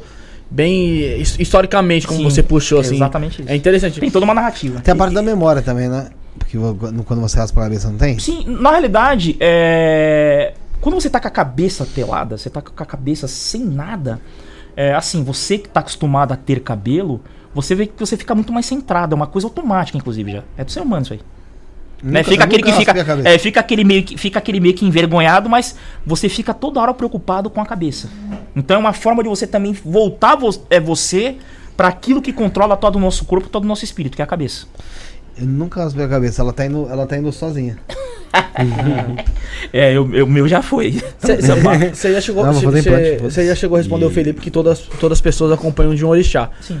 E todas as pessoas podem. é, estão aptas a fazer o santo, é, fazer o santo, entrar pra religião, ou tem algum. Então, todas as pessoas são bem-vindas. Aham. É, sem discriminação, sem distinção, todos, todos, todos, todos. Mas fazer o santo, você só faz ele em duas circunstâncias. Uhum. Ou por muito amor, Sim. porque vem aquilo que a gente vem conversando aqui no começo do podcast, né? Que você faz, você se inicia, mas você tem que ter um compromisso. Sim. Não adianta você ir lá fazer e depois deixar as coisas lá, a, a Deus dará. Achar que vai fluir naturalmente. Exatamente. Você não trabalhar aquela energia ali. Então a primeira circunstância é por amor e a segunda é por escolha. Aquele ancestral te escolheu. É o seu destino está ali. Qualquer outra coisa, ah, eu achei bonito, achei lindo e vou entrar. Não faça isso. Sim, é- é- essa era a questão que eu queria levantar. É, mano. não faça isso. E. Que aí você vai se complicar porque você vai mexer talvez num destino que não era pra você ter feito. Você vai alterar esse destino e de repente isso pode não ser benéfico pra você. E pai Kleber, os orixás, eles não exigem exclusividade, porque você falou pra gente aqui que é, alguns filhos seus são, são de outras casas, de, de Umbanda, por exemplo. Então, assim, por exemplo, é... Candomblé é como o culto Yorubá, é um clã, é uma família. Só que eu vou formar sacerdotes naquela casa, na minha casa. Eu vou, como o, o Diego, né, agora mesmo se manifestou aí, é um que está se formando. né? Então eu vou ter discípulos. Eu sou um mestre que vou formar discípulos. Porque o papel de um pai é ver seus filhos bem-sucedidos, e um papel de um mestre é ver seus alunos se formando como mestres, né? Alunos bem-sucedidos. Eu costumo dizer que não existe mau aluno, existe mau mestre, né? E tem filhos que têm inclinação para abrir outra casa de candomblé e outros não. Abrem uma umbanda. Então, neste caso, não tem ciúmes porque mesmo essa pessoa tendo uma outra casa, ela continua coligada com os meus ensinamentos ela continua seguindo a minha casa. Entendeu? Então, nesse caso, não. O que não pode o quê? A pessoa tá frequentando o seu terreiro e tá em outra casa. Não, ou ela faz parte de uma casa ou ela faz parte de outra. Neste caso dá confusão. Agora, nesse outro caso de a gente formar novas pessoas, formar novos sacerdotes para que abram suas casas, tranquilo. E quanto a. Inclusive, eu quero mandar um abraço pra Michelle, Michelle Joias, a mulher que, que, que, que faz as minhas joias, todas essas joias bonitas que estão vendo aqui. Que é uma das que estão abrindo casa, inclusive, legal. também. É, né? É, mandar um abraço pra ela aí, tá? Beijo, papai te ama. Já está convidado aí a participar do programa aí, mano. Aí, Legal, pronto. verdade. É isso aí. e pra ser sacerdote, tem que ser, tem que ser médio? Sim. Sim. Não basta ser só médium. Você tem que ter uma paranormalidade diferenciada dos demais. Por quê? Você vai controlar vidas. Você vai guiar vidas. Consequentemente, você vai guiar pessoas. Se você não tiver uma paranormalidade diferenciada dos demais, como eu tive uma manifestação diferenciada, e o meu sacerdote enxergou isso e investiu nisso, não tem como, você não chega a ser sacerdote. Você vai ficar ali no culto, mas não como sacerdote. Então, para ser sacerdote, sua mediunidade ela tem que ser um pouco aflorada diferente das demais, porque aí sim você vai estar apto a receber determinados ensinamentos para cuidar daquelas pessoas. Qualquer um pode desenvolver essa mediunidade? Sim. Olha, pergunta, ó, até agora a melhor pergunta da noite. Vamos lá. É, todos nós temos mediunidade, independente se você é do candomblé ou não. Todos nós. Vai do interesse da pessoa desenvolver isso ou não. Todos nós temos mediunidade. Até os animais têm mediunidade. Fala Tem muito. muitos animais que são ligados, inclusive com vários orixás. O exemplo de um é o gato. O gato é, É. mediúnico no nível máximo. Isso que eu tenho quatro em casa. Você tem um gato, você tá protegido, cara. Não te acontece nada. E o cara tem quatro? Melhor ainda. a, a- peguem um gato, povo. Vocês têm cachorro, tudo bem, mas adiciona um gato que a vida de vocês vai melhorar espetacularmente. Você tá entendendo? E você pode perceber que as pessoas que, é, que têm uma mediunidade aflorada e convivem com gato, elas vivem muito mais. E vivem muito mais confortavelmente. Muita coisa não acontece. Entendeu? Então, todos nós temos mediunidade. Agora tem aquela coisa, né, meu querido? Tem gente que gosta de desenvolver, tem gente que é preguiçoso. Vai depender de cada um. Quais são os tipos de mediunidade que, que são. Ó, nós temos o- o- os médios conscientes. Tá? Nós temos os inconscientes. Esses aí têm uma carga pior que o consciente, por quê? Às vezes é mostrado muito mais coisas ao inconsciente, porque ele não vai saber lidar com a situação, do que uma pessoa que sabe o que tá fazendo. Entendeu? E aí nós temos o médium animal que tem contato com o animal, o animal entende ele. O médium abstrato, que é aquele cara que consegue trocar ideia com o espírito, o espírito responde ele rapidamente. Nós temos também o médium intelectual, que é aquele cara que tem uma mediunidade extraordinária, mas ele prefere mexer mais com a questão filosófica, científica da parada. Então tem várias mediunidades. Inclusive as pessoas não rodantes dentro do candomblé, as pessoas que não se manifestam, não incorporam o espírito, são chamadas de Eked Ogan. Né? Que o Ogan é quem toca o tambor. Eked é a... O atabaque e Eked é quem, Anitta. é, e quem cuida da gente quando a gente tá manifestado. A An- A Anitta não tem incorporação. É. Não tem. É, Então o papel dela ali é. Como o papel dela? é Desculpa. uma sacer- é, tipo assim, É, é a que- gente tá manifestado, o terreiro todo tá manifestado. Você tem que ter as pessoas que estão ali acordadas pra s- ajudar o espírito a Sim. caminhar. É Entendeu? como se fosse o guardião na ayahuasca. Isso, Entendeu. perfeito. A Eked Larissa de Logum Edé. Isso, perfeito. Pô, o pessoal caiu de pau quando foram revelados aí, o pessoal tudo criticando ela, pô. Não, mas... É, é lamentável, né? Lamentável. É, porque, como eu falei, é, é como vocês falaram aqui no começo. É muita ignorância, né? É muita, é muita gente ignorante que às vezes não estuda e só prefere julgar, só prefere atacar pedra nas pessoas. É lamentável isso. Pai, antes da gente continuar, vou dar um recado aqui, começar lá. recado dos nossos patrocinadores. Bora. É, vamos falar da sacerdotisa Matildes, ô Matildes. Rick. Tá aí pra você, a hora que estiver ok? Show? Vamos lá então, fala da sacerdotisa Matildes, que é uma mestra na arte da espiritualidade, é uma dedicada guardiã das energias divinas de Lúcifer e Lilith, com mais de 23 anos de experiência, ela tem guiado aqueles que buscam a sabedoria oculta e a transformação espiritual através de rituais, oráculos e magias poderosas. Seu templo, localizado em São Paulo, é um espaço sagrado onde a magia se encontra com a espiritualidade, orientação, rituais poderosos e um ambiente acolhedor para aqueles que buscam crescimento espiritual e conexão com as energias divinas. Entre em contato com a sacerdotisa e descubra um mundo de magia, conhecimento e transcendência espiritual. Como eu disse, tem oráculo lá também que você pode jogar magias, tem ritos. Ela trabalha com Lilith, com Lúcifer, trabalha mais na vertente da Quimbanda Luciferiana, entre em contato com ela. O WhatsApp é 11 94798 2723. 11 94798 2723. O Instagram dela é sacerdotisa Matildes com S no final. E o site www.sacerdotisamatildes.com.br. Tá tudo aqui na nossa descrição. Um grande abraço para Matildes que esteve conosco aqui sábado. Obrigado, Matildes, por estar conosco nessa oportunidade aí, ajudando a gente. Valeu. Um abraço. Ah, o pessoal tá aqui, Felipão, na live aqui. O Dida falando que o, que o jogo de oráculo é muito assertivo. Falando que, quer ver aqui, ele falou aqui, ó. E não faça santo pra ficar rico. Faça santo pra evoluir, meus irmãos. Pra ficar rico é só você trabalhando muito na vida e um bom diploma. É isso aí. A Ma- E a Matilde tá no chat, viu, Bruno? A Matisse tá no chat? Abraço, ela teve programa aqui Abraço, sábado. Teve a sábado? É. Ah, acabei de Você falar dela. Um falou? abraço pra ela. É... Quem não viu, faz como? Veio depois que acaba esse programa, já consulta o último aí que teve. Já deixa a o like. Matilde Tem aí. uma hora aqui que o papo ficou interessante. Tava pegando, né? É, pegando. E galera, novamente, pra quem quiser concorrer a um jogo de búzios aqui do Pai Kleber de Ogum, Fácil. contribua com o nosso Pix a partir de 5 reais. A chave é 11977647222. 11977647222.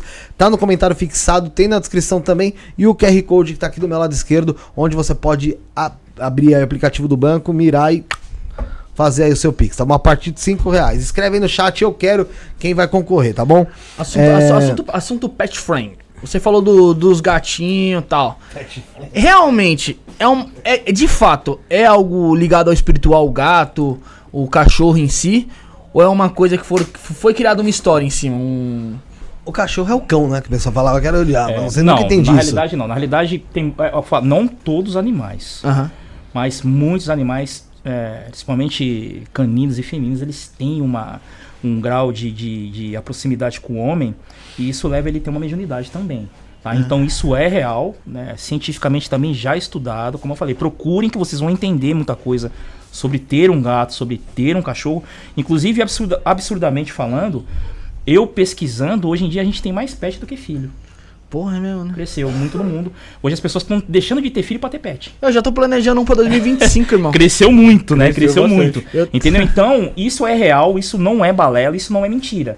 Entendeu? Por isso que muitas pessoas também estão pegando, estão se apegando a essa questão da animalidade, porque protege, priva muito o seu lar de vários problemas externos que porventura aquela pessoa tá mal intencionada, ou até aquela inveja boba, aquele olho Sim. gordo, aquela pessoa que entra na sua casa e não é legal. Não, e essa parada aí que você falou que tá levando mais a sério do que ter filho mesmo. Eu falei, é bagulho sério mesmo, tô planejando ter um cachorro pra 2025. aí os caras tirou barato aqui.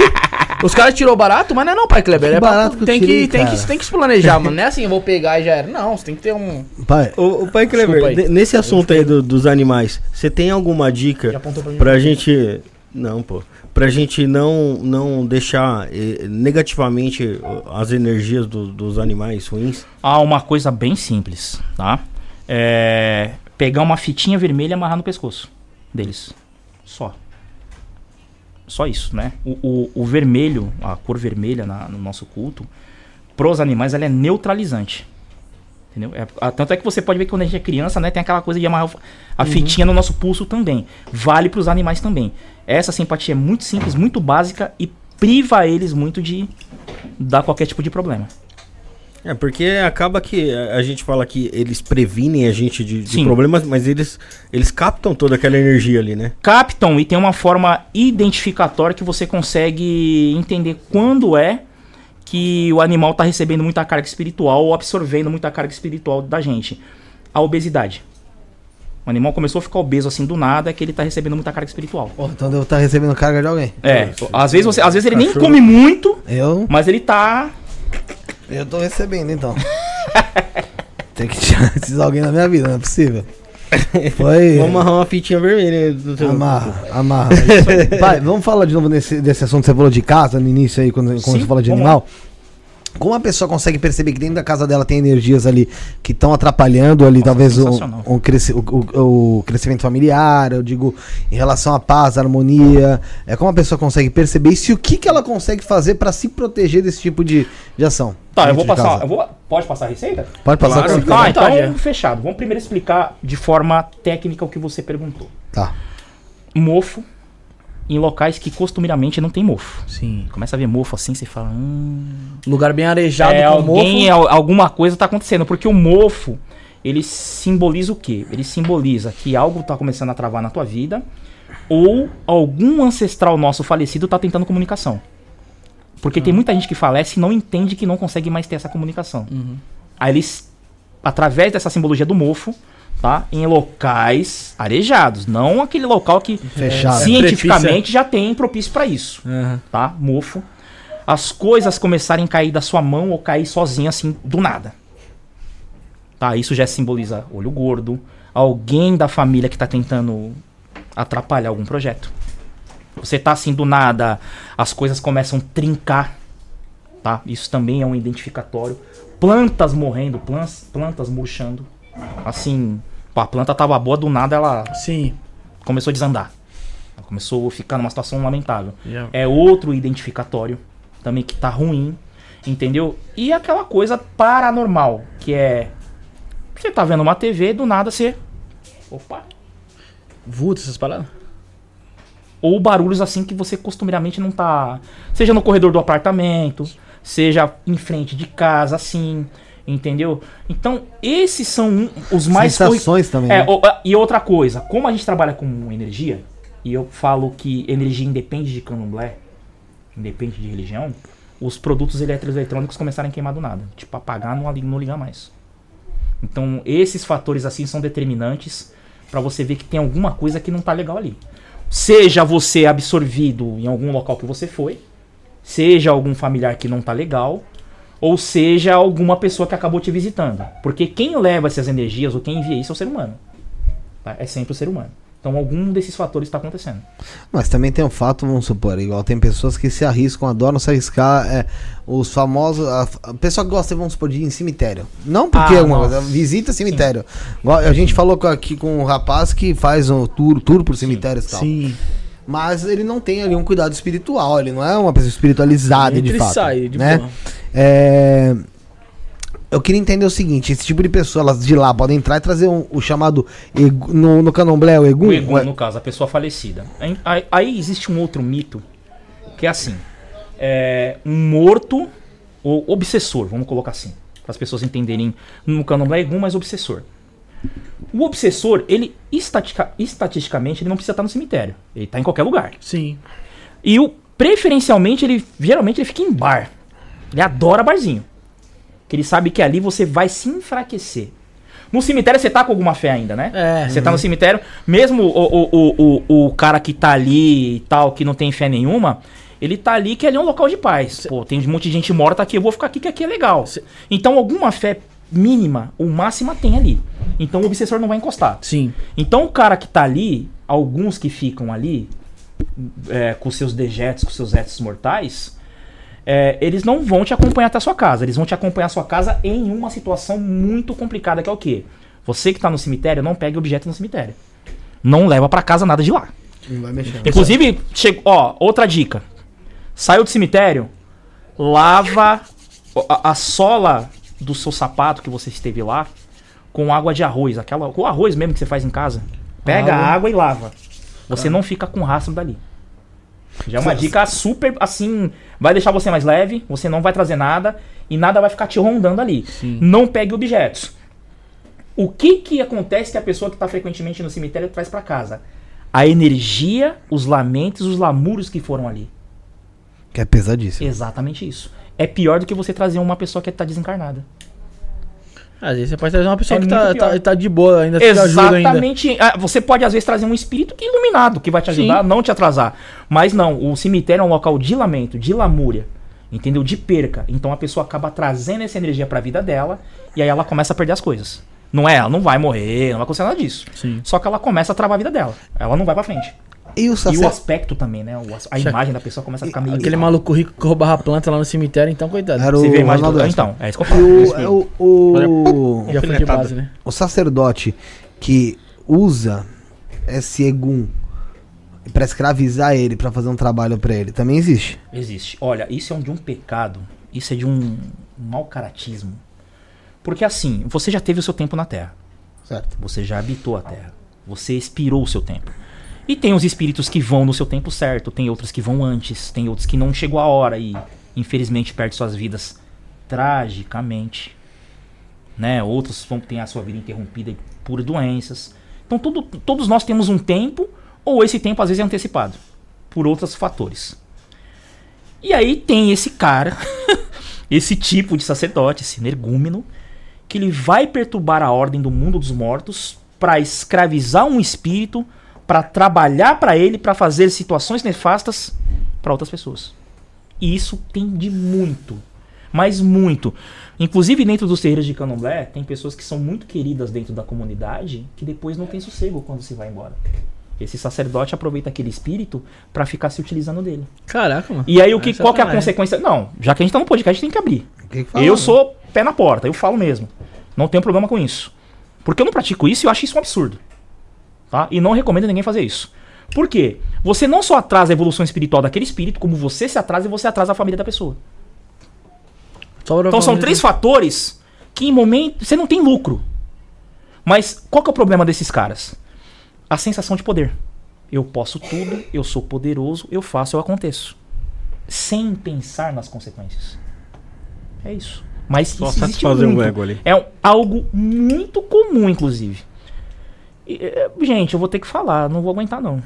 Fala aí. Tem gente que induz as pessoas a falecerem, Faz trabalho de morte. é, pra Ah. pessoa ir embora pra pegar a pessoa. Caraca, mano. Pra, pra, pra escravizar o, espi- o espírito Essa da coisa do feminicídio. você mesmo a- Essa coisa do feminicídio que é- tá Falecer, acontecendo vocês hoje em dia, de o cara não quer. A, a mulher não quer ficar com o cara, o cara vai lá e.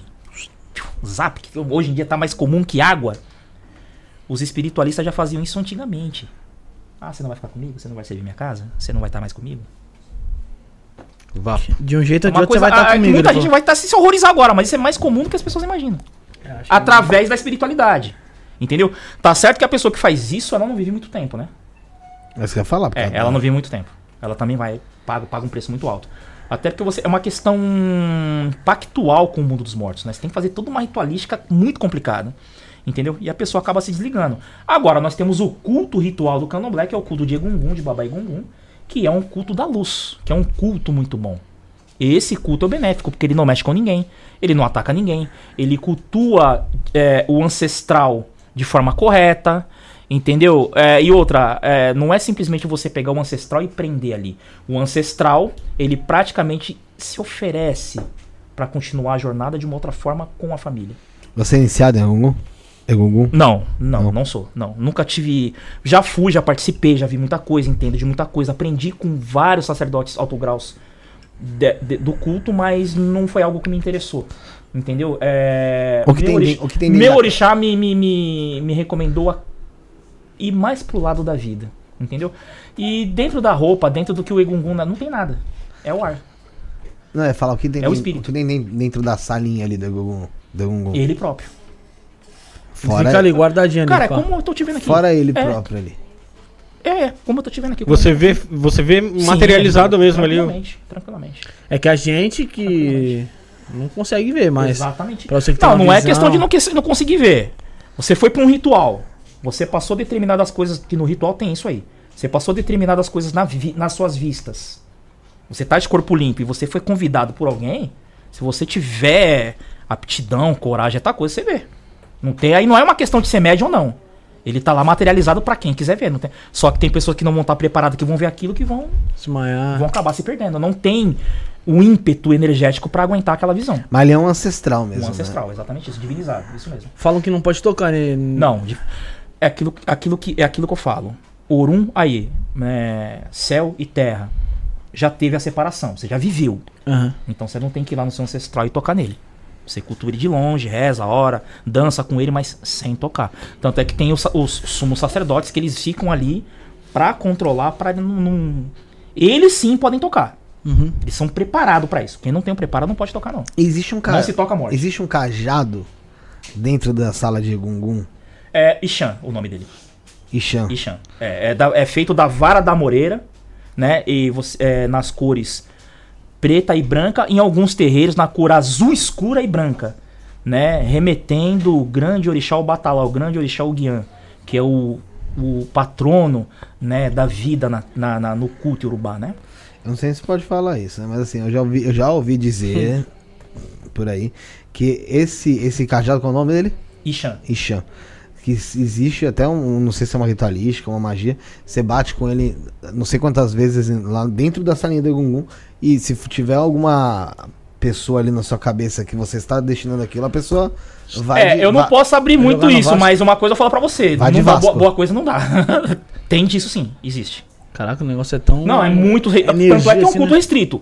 O, o terreiro de Eu Egungun- fiz merda então, né? Não, não, imagina. Não, não. De jeito Ah, nenhum. ok. O culto de Egungun, a gente tá aqui porque estamos na chuva Não, pra que eu não, que eu não quero O falar. povo, o povo tem que ficar esclarecido de algumas coisas, né?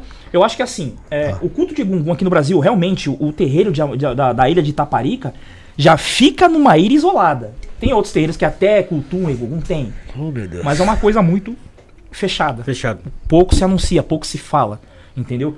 Porque é uma sociedade secreta, né? É uma sociedade secreta. Então não, É, tem o seu, seu o ofoque. Mas nós do candomblé, obrigatoriamente, temos que ter um espaço reservado na casa para cultuar os ancestrais. Tá? Independente de ser do Egungun ou não, a gente tem que ter. Entendi. Tem, tem mensagem aqui no falar, chat, aqui, ó. falar. Bárbara apareceu. Falei merda não, né? Não, mas de Ok. forma nenhuma. Bárbara Sandrine apareceu, ela falou aqui, ó. O que ele está falando é bem verdade. Existem pessoas que vão em velório pra aprisionar os espíritos, entregando comidas Bem. e prendendo esses seres aqui, impedindo a evolução deles. Eu conheço pessoas que vão no velório só pra chorar. Agora, pessoas que vão no velório pra aprisionar, essa é, pra mim é nova. Tem mano. Fazem coisa pior. Contar piada. Fazem coisa pior Sim, defunto. tem outra pergunta dela aqui, Felipe. É, na verdade, ela, ela aqui deu uma explanada no mais ou menos no assunto que a gente tava falando. E ela completou com uma. per- Completou não, né? Ela fez uma pergunta antes aqui. Abração pra Bárbara, que já teve quantos programas aqui? Dois, três? 226. 226. Um abraço, então, procurem Bárbara. aí, Isso não é podcast, Bárbara Sandrini. É. Ah, teve com um do. Teve Bruxa versus Pastor, É. teve ela sozinha, teve. Ah, Teógeno. Teve, Teógeno. Ela falou assim: boa noite, gente. Gostaria de fazer uma pergunta. Teve no universo ela tá foi Teve no universo, o universo podcast segue o pessoal lá, o Pi Uni. e o Rick. Traço versus. Unitraço verso. Uni. Tá. Uni. Então vamos lá. Posso ler a pergunta da Bárbara aí? Rafinha, vamos lá, controla a Manda, quinta série. manda, manda. Boa noite, gente. Gostaria de fazer uma pergunta. Esses ancestrais que são cuidados são como nossos espíritos protetores? Muita gente que cultua os ancestrais é, são muito bem de vida. Sim.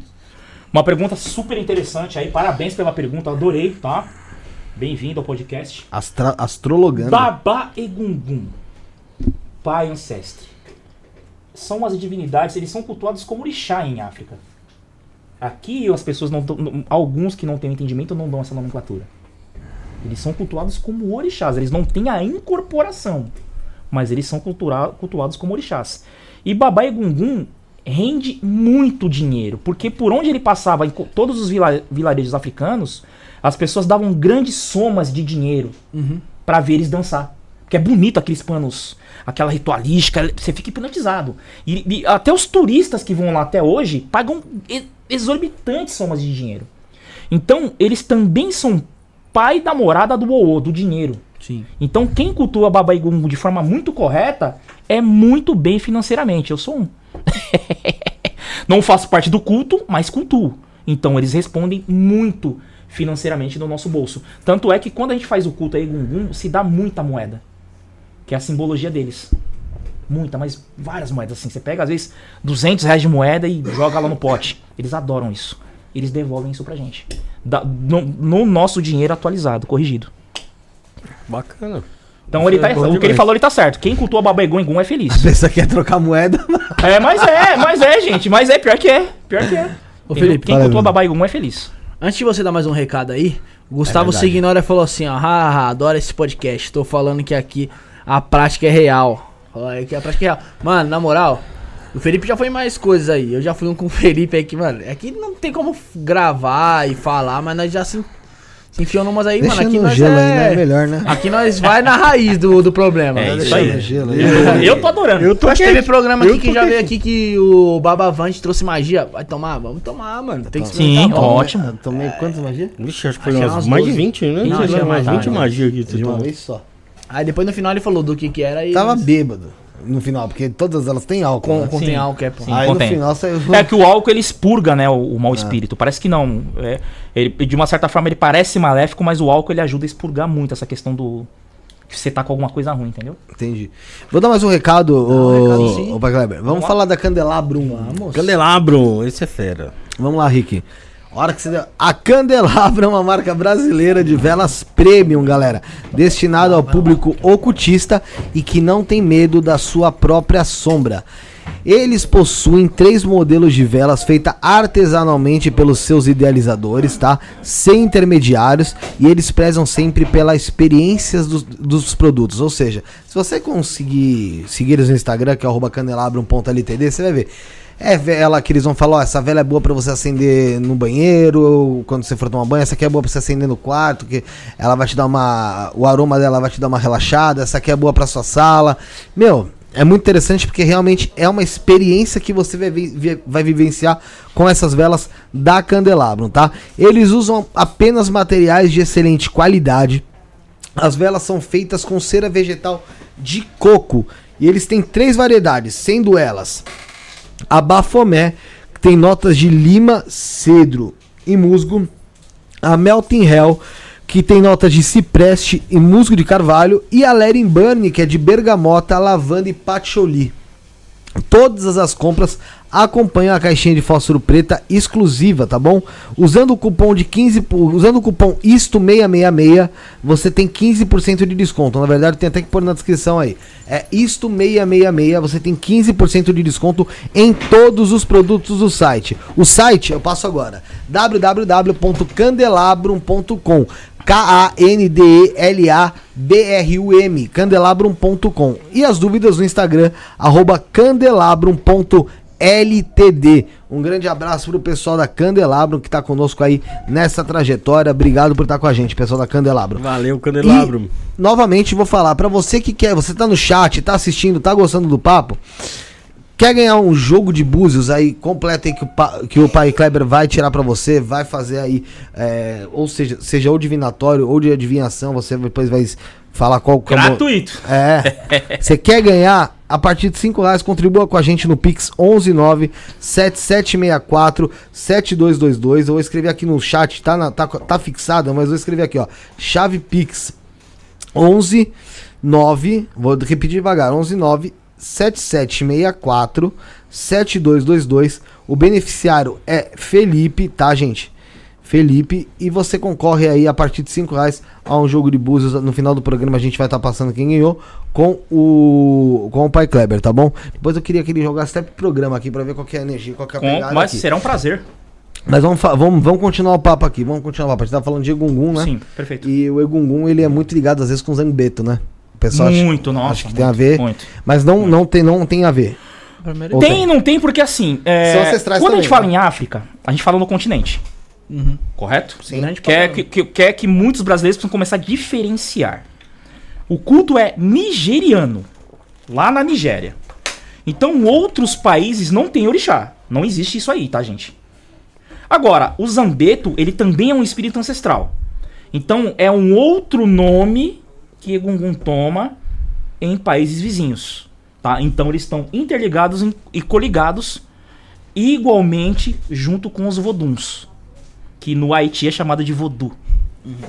Tá? Os voduns foram negros da região ali vizinha Nigéria que acabaram sendo escravizados, mas levados lá para América Antilhas, Central. América Central. Exatamente isso. Entendeu? Mas o Zambeto tem tudo a ver com o espírito ancestral, sim. Então existe uma ligação ali nos cultos. Sim, existe. Até porque muitas etnias acabaram se, mes- se mesclando, né? Tiveram que compactuar de conhecimento para poder sobreviver, né? Então acabaram se cruzando. Ó, o Gustavo Signori, ele fez uma pergunta aqui, ó. Poderia perguntar pra ele o, o que é ou seria Ogum Megê? Ouvi esse nome em um audiolivro, mas Ogum eu sei, mas Megê talvez, ta- mas Megê ele não sabe. Talvez o Pai Kleber possa me Esclarecer. esclarecer. Megê. Ogum Megê é um dos nomes do Orixá Ogum. Ogum possui sete nomes, que seriam sete qualidades, sete caminhos, sete avatares. Cada fase de Ogum tem um nome. Essa fase de Ogum Megê é o Ogum mais aguerrido, o mais velho, o mais ancestral, o mais guerreiro. Tanto é que ele é. Aqui, um, eu já fiz alguns trabalhos aqui no quartel da Rota. Você entra lá dentro assim tal, tem um Megê enorme assim. Toda a rota presta culto a Ogum. Que é fantástico isso aí, né? É, ele é o patrono da polícia aqui no Brasil, inclusive. E esse MG, ele é o homem que rege os caminhos e as encruzilhadas junto com o Exu.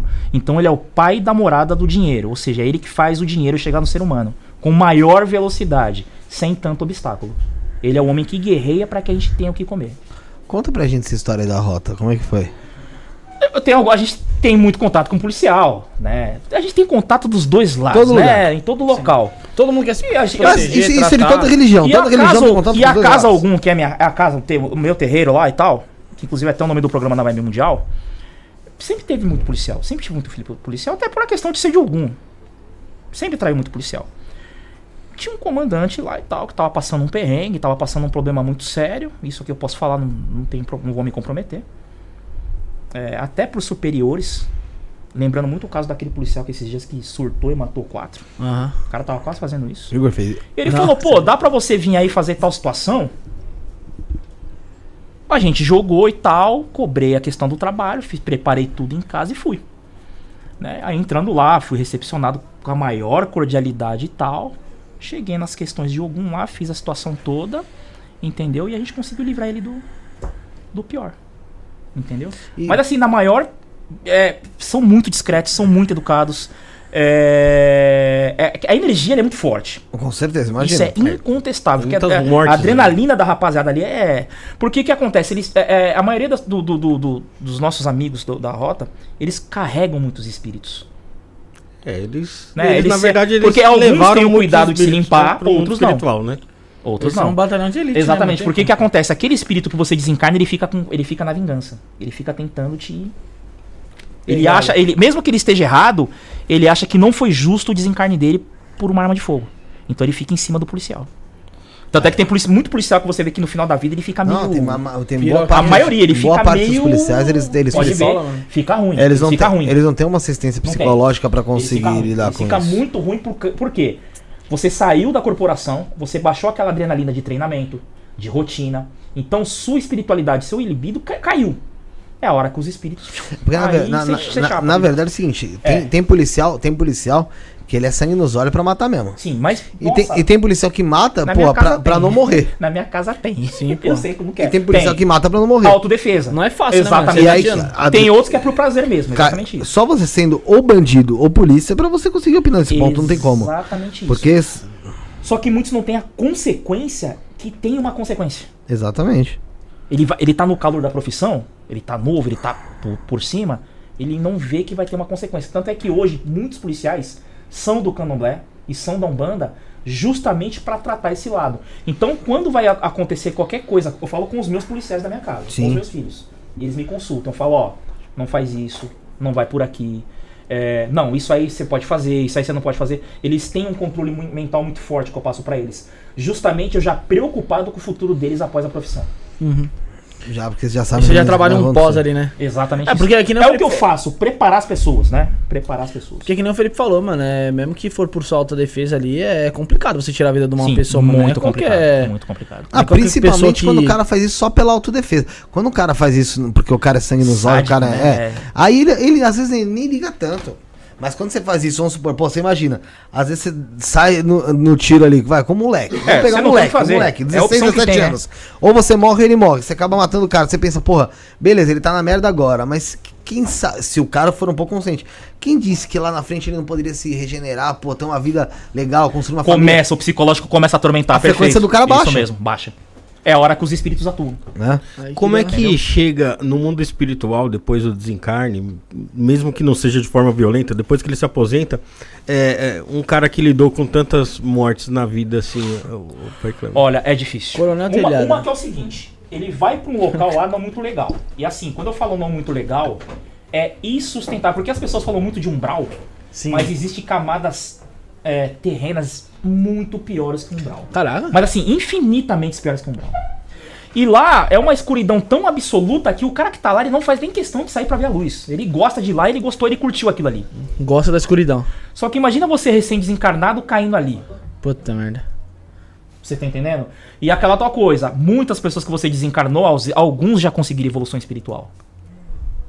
Você tá entendendo? Outros não. Então aquele cara que você desencarnou e ele não conseguiu a evolução espiritual, você vai penando juntinho com ele. Tá lá junto. Até ele se recuperar. Então você pode ter certeza que assim, antes de você conseguir a sua liberdade, antes de você conseguir ir pra luz, se, se você for pra luz, que nem todo espírito vai, Aham. você tem que esperar a evolução de todos esses espíritos que você desencarnou. Olha como que é complicado. Caraca. Outro adendo. Vamos lá, podcast. É, Eu gosto de ensinar e vocês gostam de aprender. A pessoa é, teve a sua vida interrompida. Ela fica aqui na Terra até o último dia dela que ela deveria ir por consequências naturais. Olha como é ruim você desencarnar uma pessoa. Como você prejudica um espírito de uma pessoa. Ela fica aí vagando. Por isso que muitos familiares que têm seus entes queridos ceifados ficam tendo muitos problemas de consequência após o acontecimento. Porque, muitos o- têm, compre- têm compreensão do mundo espiritual e muitos não. Então, até ele detectar que ele tá com um problema espiritual, ih, meu, já aconteceu muita coisa. É, né? E fica uma reação em cadeia. Aham. Fica um puxando o outro pro outro lado. Em, em- Fica um puxando o outro. em cima disso que você falou, é, dá pra se dizer então que a gente nasce com. meio que com destino ali, então? Sim. Eu, eu digo que o destino é a gente que faz. A gente tem uma pré-determinação. Aham. Se vai correr daquela forma ou não, vai ser muito daquilo, daquilo que a gente vive. Agora, tem situações em que infelizmente são inconsequentes. Você acaba tendo a sua vida interrompida e ceifada por vários fatores. Às vezes, porque alguém fez alguma maldade com você, ou às vezes você tá num local numa hora errada, um acidente automobilístico. Plau. São várias variáveis. Aí depende. Ah, tem uma pergunta aqui, até um pouco eu não sei, eu não sei, não entendi direito. Da Sônia? É. É, Posso cultuar um familiar falecido em casa? Pois não foi enterrado. Se sim, qual a melhor maneira de começar? Gratidão. É aí que eu, que eu teve um pontinho aqui que eu não entendi. Eu não vou ter até Né? falar. Eu não sei Não, se. eu- eu- às vezes seja eu que seja um pouco burro. Ele deve ter cremado. Mas, é, fo- não, pois não foi Provável. enterrado. Eu, eu espero que seja o fato de ser cremado. É, tomara que seja isso. Senão você vai falar, ah, primeiro você vai enterrar. Eu peço Vai aí ser isso, complicado, é. Porque É. se não for, se o caso for outro, Sônia, deixa quieto isso aí. Nem. é, esqueça. Né? Porque a pessoa quer cultuar um familiar. Quem? Aí a pessoa escreve, tá no chat, Suzane Chitoff. Nossa. Ah, Jesus. Um familiar falecido. Complicado. Não foi enterrado? Não, Complicado. matou. É, então. Tô brincando, a Sônia deve, deve ter sido cremada, mas Sim. deve ter sido cremado, né? A Sônia não, né, pô? Não, mas familiar. a- o familiar da Sônia tenha Ou sido cremado. Talvez não tenha achado também, né? É, pode, ser, também, mas assim, nesse caso, acho que tenha sido. Imagino que tenha sido cremado. Qual a melhor maneira de começar? Não, primeiro de tudo, assim, é, para todos, pra todo o Brasil, pro mundo todo que tá vendo esse podcast, eu não recomendo é, você Matar cultuar, pessoas. Né? Não, né? né? Isso É, também, Primeiramente isso, é. Primeiramente É, isso, então, exatamente isso. Mas assim, não cultue seu ancestral dentro da sua casa. Não faça isso. Já começa por aí. Não faça isso. Não traga essa energia que já se foi pra dentro da sua casa. Ela já se desligou do mundo, independente de ter sido forma natural ou trágica É de outra página já. tá? A forma que você tem de cultuar seu parente é com amor. Só isso. Guarde boas memórias e com amor. Tá? Não faça isso dentro da sua casa, porque você vai levar uma energia de, de alguém que de repente já está em evolução, já está prestes a uma reencarnação, ou já até reencarnou, que é pior. Que aí você vai começar a acender vela e rezar pra quem. Tá vivo, hein? Pra quem, pra Por- quem tiver no caminho Exatamente, pegar. porque assim, qual que é a única forma de a gente saber se uma pessoa desencarnou ou não? Oráculo. Aí não importa se você vai jogar o buzo, se você vai jogar a carta. O oráculo ele vai te dizer se a pessoa está encarnada ou não. Não tem como a gente saber de fato se a pessoa está lá no mundo espiritual ainda. Então, por essas incertezas, não é recomendável você fazer isso. Só aguardando com amor. Entendi. Cadê? Ah, tá. O corpo foi doado para a ciência. Era minha, era minha mãe. Ah, entendi. Agora tudo bem, Sônia. Entendi. Foi, foi feita uma doação do corpo para justamente Ah, se aprimorar a ciência. um É, manter, manter fotografias de familiares que já. que já. Não, aí não tem problema. E daí não. Não, aí não tem problema, não. Aí não. Não vai manter objeto, roupa, essas coisas. Doa. Que a doação, ela livra aquela roupa daquela energia. Porque a outra pessoa que vai receber não vai saber de onde aquilo veio. É verdade. Doa. Doa as coisas de quem faleceu. Não vá jogar fora. Não faça isso que você também vai se prejudicar. Não joga fora. Não rasga, não queima. Doe. É, Ajude outra pessoa. vende do brechó. Ah, Também. ah, Dá um destino. Eu mesmo jogando- usar roupa de falecido de brechó, que minha mãe adora um brechó, né? Nossa. Aqui na Bela Vista, então, que antigamente tinha um monte de da hora, brechó, Vai, vai eu que vai, usar né? e nunca me deu nada. Não Tem é problema, lugar, né? brechó Exatamente isso. te- a, a, inclusive. a pergunta que eu ia te fazer é como é que o pessoal cultua geralmente o familiar dentro de casa? Eles fazem o quê? Como é que foi Um uma, altar? uma- Tem, tem um gente, altar, que, tem é? gente que faz um altar, tem gente que guarda roupa, tem gente que guarda sapato. Ou um objeto ali, né? um aquele- objeto, tem gente que mo- monta até um cômodo, não desmancha aquele cômodo. É Você- verdade. aquela pessoa que tá tentando evoluir, ela não se desprende, cara. Ela Sim. fica aqui na crosta terrestre. Você ferra com ela. É exatamente isso. Você tá com aquele sentimento vivo, mas atrapalhando uma pessoa que Ou seja, você até tem aquilo com carinho, Sim. mas a pessoa em si, ela E aí você, quando faz a sua passagem, quando você falece, entendeu? Você também se prejudica muito, porque você prender alguém na, na crosta terrestre, você ficar cultuando alguém aqui, ente querido, isso é um atraso espiritual enorme. Quando você vai pro outro lado é que você sente as consequências. Mas aí eu vou te fazer uma outra pergunta, então. Depois, ô Bruno, guarda a pergunta da Graziele Souza, que tá em cima, por favor, que, eu- que eu acho interessante também. Mas nesse ponto de cultuar, então, vamos lá. Tem gente que é tão fã e tão ab- habitolada, às vezes, por alguma, alguns cantores, algumas pessoas, que até depois da morte elas vão lá eh, no túmulo e ficam lá fazendo uma espécie de, de culto, né? É, como é que, como, que acontece com o espírito dessa pessoa? Porque essa pessoa é uma pessoa que tem. Ela é reconhecida, ela é famosa Sim. né? O, com- com- o que acontece com esse espírito? Ele, ele acaba tendo a sua evolução atrasada ou o mundo espiritual tem essa, vamos, vamos supor o nome assim, Sim. inteligência de entender que aquela pessoa tinha uma visibilidade maior e por isso outras pessoas que talvez não tenham esse entendimento vão estar ali querendo, vão Não, o mundo espiritual é totalmente racional. Ele entende que aquela pessoa encarnada foi popular aqui na Terra. Só que lá ele é igual a todo mundo. Sim. Lá ele é, o espírito é igual, independente um de ali. nação, cor, credo, no religião, não importa. Lá você é mais um. Né? E no mundo espiritual não tem religião. Tá? Não existe religião no mundo espiritual. Tá? Chegou lá e todo mundo igual. E aí nós temos uma situação. só sobe um pouquinho esse microfone, por Não, favor. sim. Aí nós temos uma situação. Tá bom aqui? Ah, deve estar. Ele ali. Pra cá? Ótimo. Ele tá bom. Aí ficou mais bonito. Tá, vamos lá. E aí o que que acontece? É, essas pessoas que estão ali cultuando seus ídolos, que, que, que prestam culto a essas pessoas que foram famosas, muitas delas não se dão. Não é um mal, mas muitas delas que estão ali acabam até vivenciando alguns problemas psicológicos que esses astros tiveram. Porque se você começar a fazer uma avaliação, pouquíssimas pessoas famosas, pouquíssimos artistas tiveram uma carreira assim racional sempre com problema psicológico, outro com problema com droga, outro com problema com a imprensa, outro com problema de várias esposas, vários maridos. Então, toda a fama precede alguma situação trágica. Entendeu? Então, é, você pode ver que a maioria desses fãs que estão ali na- naquele culto, eles vivem uma vida mais ensandecidas. Faz de tudo pra comprar aquilo da- do. do- do- do- Às vezes tira de dentro de casa pra comparecer num, num, num- num leilão. Eles começam a viver aquilo ali. Uhum. Então a gente cultua determinada situação e a gente pega aquela energia pra gente. A gente começa a viver aquela verdade. Entendeu? Só tem os restos mortais ali. Entendeu? Gente, não parem de cultuar seus ídolos, tá? Não tô falando isso pra vocês pararem com isso.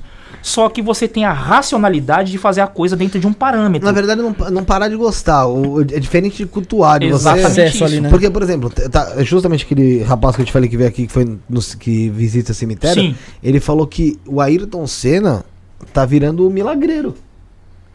Olha, E, e dentro do cemitério já tem algumas... Já tem, já tem faixa Ó, é uma explicação interessante que assim, vamos lá, pra mim não perder o raciocínio.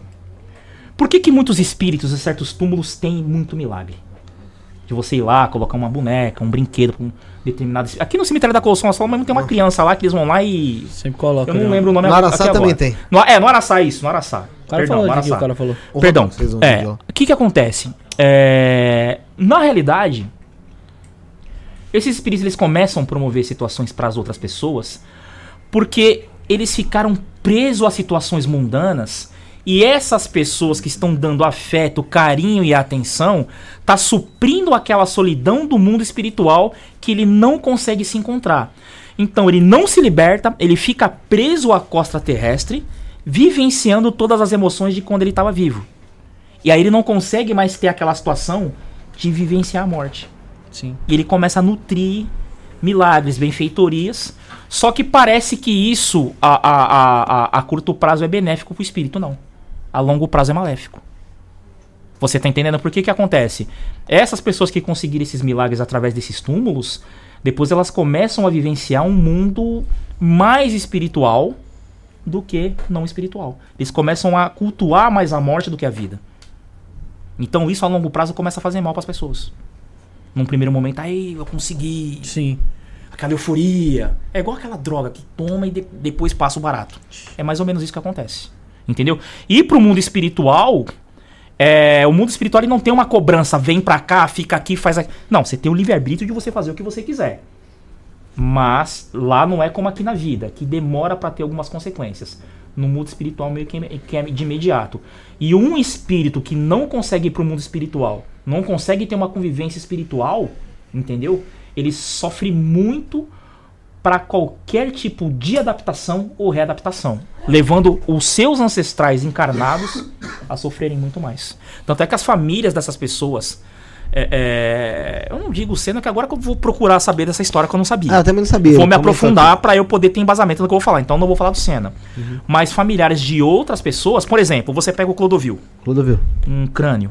Ele já se comunicou em, em carta, psicografia, essa coisa toda e tal. Você viu o patrimônio dele todo abandonado? Jogado, Sim, é largado. peso da cabeça foi lá. Uma pessoa que teve. A casa em Ubatuba Você dele viu, lá. que, tudo- você viu que secou tudo? Tudo que, que ele faleceu, tudo foi com ele? Sim. A- é- é- Mas você acredita que o espírito dele tenha ficado ali? não, sim, também ficou. ah, hoje não. Hoje não. Já. Mas, por exemplo, eu vou dar exemplo de palácios e reinos. Todos quebram, todos caem sem exceção. Ao longo da história não teve um reino, não teve um palácio que ficou de pé. A não ser essa monarquia aparente inglesa. Né? Monarquia mentirosa. Entendeu? Ah, não tem poder de porra Né, nenhuma. não tem poder de nada, né? É uma coisa ilusória. Mas pode ver que todo o reinado, todo o palácio caiu, tudo, tudo, tudo ruiu. Ah, Mas tem aí o Vaticano.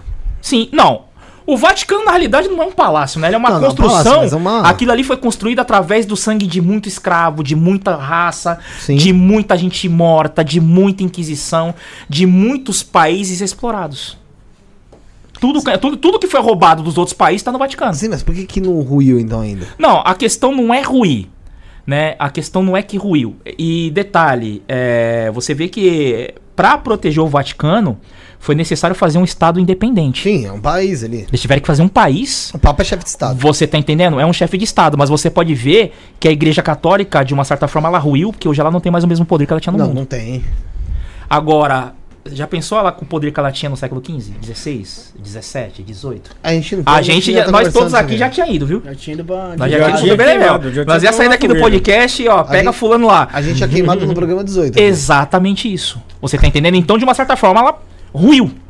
Não pode ter ruído de cair as paredes, mas a autoridade e o autoritarismo que ela tinha já não tem mais. Mas ela continua. Quem ouve o Papa hoje em dia? Ninguém. Mas- Nenhum presidente quer dar ouvido pro Papa. Ah, Né? Ah, é, mas assim, mas é respeit... super respeitado e assim, se ele fala algo que seja de fato relevante, é super divulgado. Sim. A morte do Papa é um evento. Sim, O- eles o concordam. novo Papa não, é um a, evento. a- a- a maior religião ainda é a católica. Né? A- O- ainda tem muita força. ainda é né? a católica. Ainda tem muita força, mas não como outrora. Não, o cristianismo ele é, ele é- é- ainda é uma religião mu- muito, É, é forte. que hoje O eles estão em guerra, tá né? chegando Mas hoje hoje. eles estão em guerra.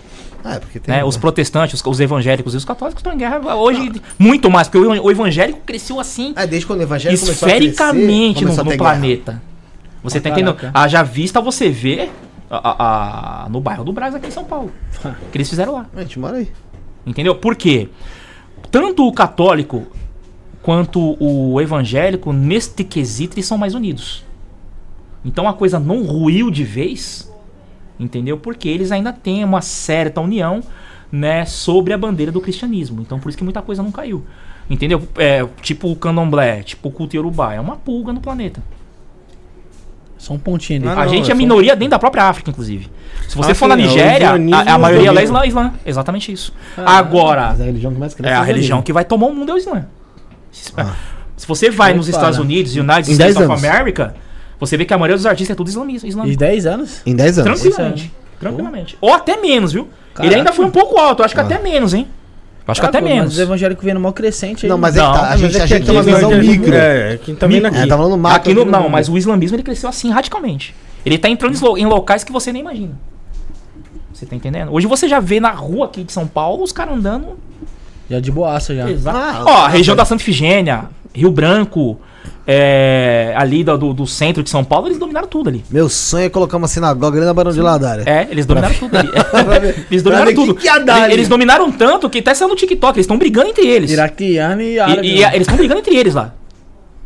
Você tá entendendo? Então o negócio, ele foi muito perfeito no que ele falou de crescimento do islamismo. Vai tomar o mundo. Isso aí é inevitável. Felipinho tá atualizado nessa parte aí. Pior que eu tô mesmo. Né? Aí daqui a pouco nós vamos ter que ler o Corão.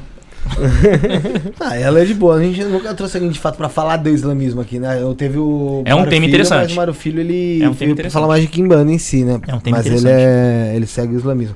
É, eu vou dar mais um recado, depois eu quero que o, que o, Pai que o Pai Kleber. Kleber mostre aqui Opa, como é que é o jogo vamos dele.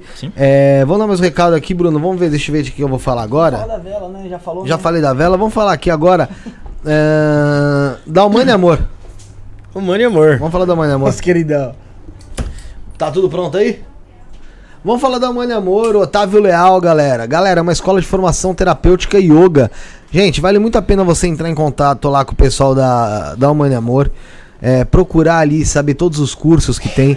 São diversos cursos, a gente geralmente menciona alguns aqui, mas são vários e vários cursos que tem lá na Mãe Amor, né? Eles têm, por, por exemplo, tem a formação terapêutica de Tantra, tem de astrologia, né? Porra, você que gosta de signo, astrologia é uma coisa interessante. O Tantra, que também não é aquilo que o pessoal acha que é. A pessoa costuma jogar o Tantra pra, pra pornografia e não é Não, isso. não, não, né? não, não. Tantra é muito mais do que isso, cara. É, você já fez Tantra, Rafael? Não, ainda não. Então, Mas vou fazer. Tem também. Você já fez? Já? É bom mesmo? Olha lá, o Rick já fez. É, tem o Reiki, o Reiki você conhece. Reiki eu conheço, Reiki eu fiz, o Reiki. Então, tem a formação terapêutica de reiki, tem o renascimento, que é aquela técnica que é uma técnica de respiração, né? Que você vai conseguir puxar memórias até do útero da sua mãe. Pra você ter noção que interessante que é essa técnica de renascimento que você também aprende como formação terapêutica para você aplicar para você e para os outros, tá? Xamanismo, psicoterapia, grupo de meditação Osho e muito mais. Tem o site www.maniamoro.com.br, onde você tem acesso a livros gratuito, gratuitos sobre mantras, maituna, meditação, reiki, reiki alternativo e muito mais, tá?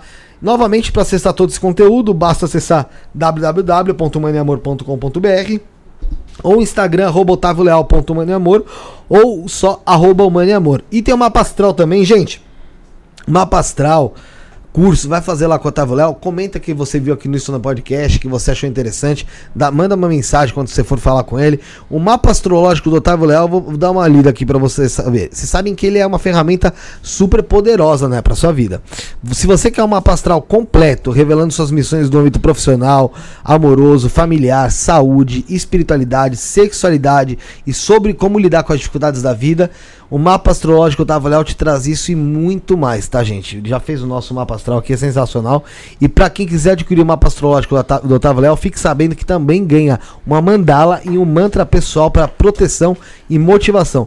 Tudo isso com valores super acessíveis e com parcelamento. E é realmente acessível mesmo. Vale a pena falar de novo que esse mapa astral vale para sua vida toda. Você não tá nascendo de novo, então vale para sua vida toda. São em torno de duas horas e meia de explicações sobre esses temas astrológicos da sua vida, ou seja, é um podcast sobre sua vida astrológica. Inclusive também é um ótimo presente de Natal, formatura, Dia dos Namorados agora que tá chegando.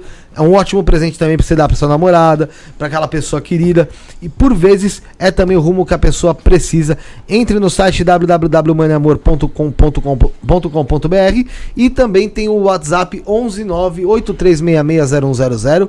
11983660100. Um abraço pro nosso queridão Otávio Leal. Abraço. Quer que eu leia a pergunta da Graziella antes de entrar? Lê, lê a pergunta dela, que esqueci. É, Desculpa. Graziele Souza, então faça como a Graziele, mande sua pergunta. Lembrando que hoje você fazendo um pix de 5 reais estará concorrendo a um sorteio aí a um jogo com o pai Kleber, certo, Felipe? Legal, só um pontinho aqui, ó. O, o Diego, que você comentou, fala aqui, ó. Shake Rodrigo Rodrigues, meu shake. Chama ele no podcast. Pô, Como aí, pode, ó. né, cara? Caramba A aí, gente ó. conhece o Rodrigo Rodrigo.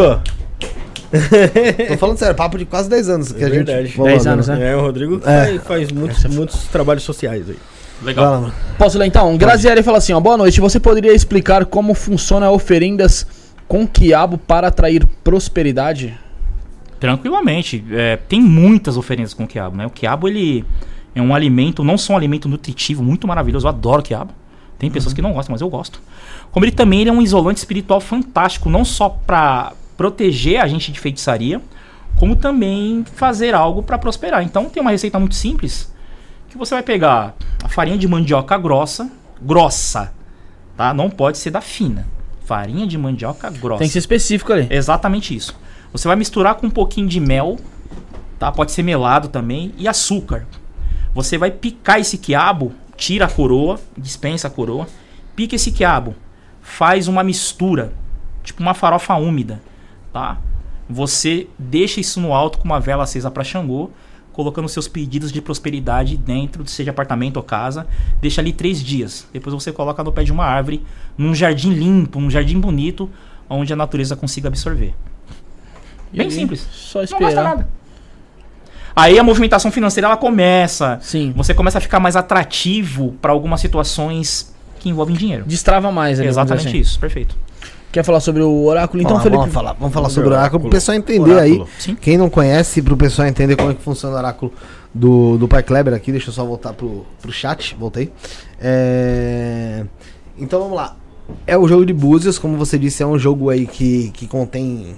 Isso são conchas, é como se Sim, fossem conchas, exatamente né? isso. Perfeito. Pode puxar aí o microfone. aí. Então, é, Pai Kleber, como, como é que funciona esse jogo? Você tem que fazer um rezo, um rito antes, ou, você- ou ele já é consagrado? Na então realidade, ele só- já é consagrado e e geralmente quando a gente vai usar ele, quando a gente vai utilizar ele, é, já foi rezado, já.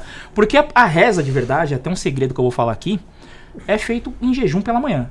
Porque todo dia eu atendo, todo dia eu tenho atendimento. Então eu tenho que rezar ele já pela manhã assim que acorda. Pra poder estar dando seguimento no dia para as pessoas que vão passar por ele. Entendi. E as pedras aqui ao redor do- do- dos búzios significa o quê? Esse jogo em específico, ele é um jogo pro mundo, ele é um jogo de- da rua. Sim. Ele é um jogo que eu posso transportar ele. Então tenho, eu tenho um jogo fixo lá no meu escritório, Sim. né, onde eu atendo, tá? Que aquele não sai de lá por nada, ele só é específico para aquela situação, mas esse viaja o Brasil todo, vem no podcast, essa coisa toda e tal. E aqui essa simbologia, essas favas, essas simbologias aqui é a proteção para que não fique negatividade no sacerdote nem no consulente. Isso é a Ah, entendi. Então Ah, já existe ali uma Exatamente. o poder das Tem, aí tem pedras. pessoas que colocam fios de conta, outras situações, né? Mas a proteção que me foi recomendada foi essa aqui. Entendi. Então vamos lá. É, Uma coisa que eu tenho, tenho uma curiosidade é como que você consegue saber a resposta através do, do... Da posição É, da da posição. É. É, não só a mediunidade, a audição e a visão, né? Da gente é mais apurada, que a gente é preparado para isso, mas as configurações do destino, do Odu que cai no jogo. Então as configurações que caem no jogo é o que vai dando do resultado da vida da pessoa. Posição da, pe- da, da pedra, clara Isso, audiência. Exatamente isso. Então são determinados sinais que indicam o que está ocorrendo na vida do consulente. O pessoal tá perguntando se é quase igual runas. É parecido, mas Runas ainda tem umas outras coisas. O Sim. jogo Búzio também é um pouco mais complexo. Mas é semelhante, tem uma semelhança. Tá. É, Você consegue jogar pro programa aqui pra gente saber? Sim. Vamos, é de adivinhação então, né? Você quer ver o quê? Isso não é. quero saber, isso, quero futuro. Quero futuro porque passado já foi. Futuro, vamos lá então, hein? Isso não é podcast. Jogou, vamos ver. Vixe.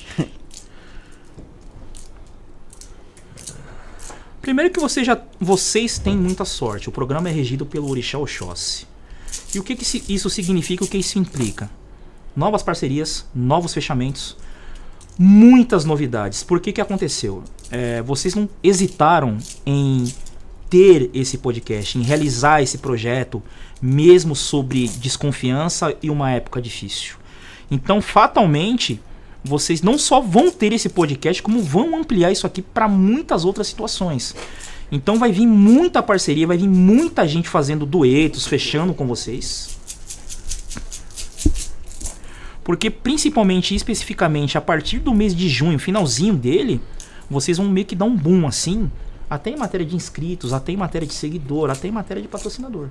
Então vai começar pessoas procurarem vocês dos vários nichos, entendeu? De várias situações. Então, vocês já começaram certo porque vocês têm uma variável muito grande de falar sobre tudo. Vocês não se limitaram a falar só do espiritual, ou do material, ou da loja do cara. Não, vocês conversam sobre tudo. Vocês têm uma coisa muito boa, a versatilidade.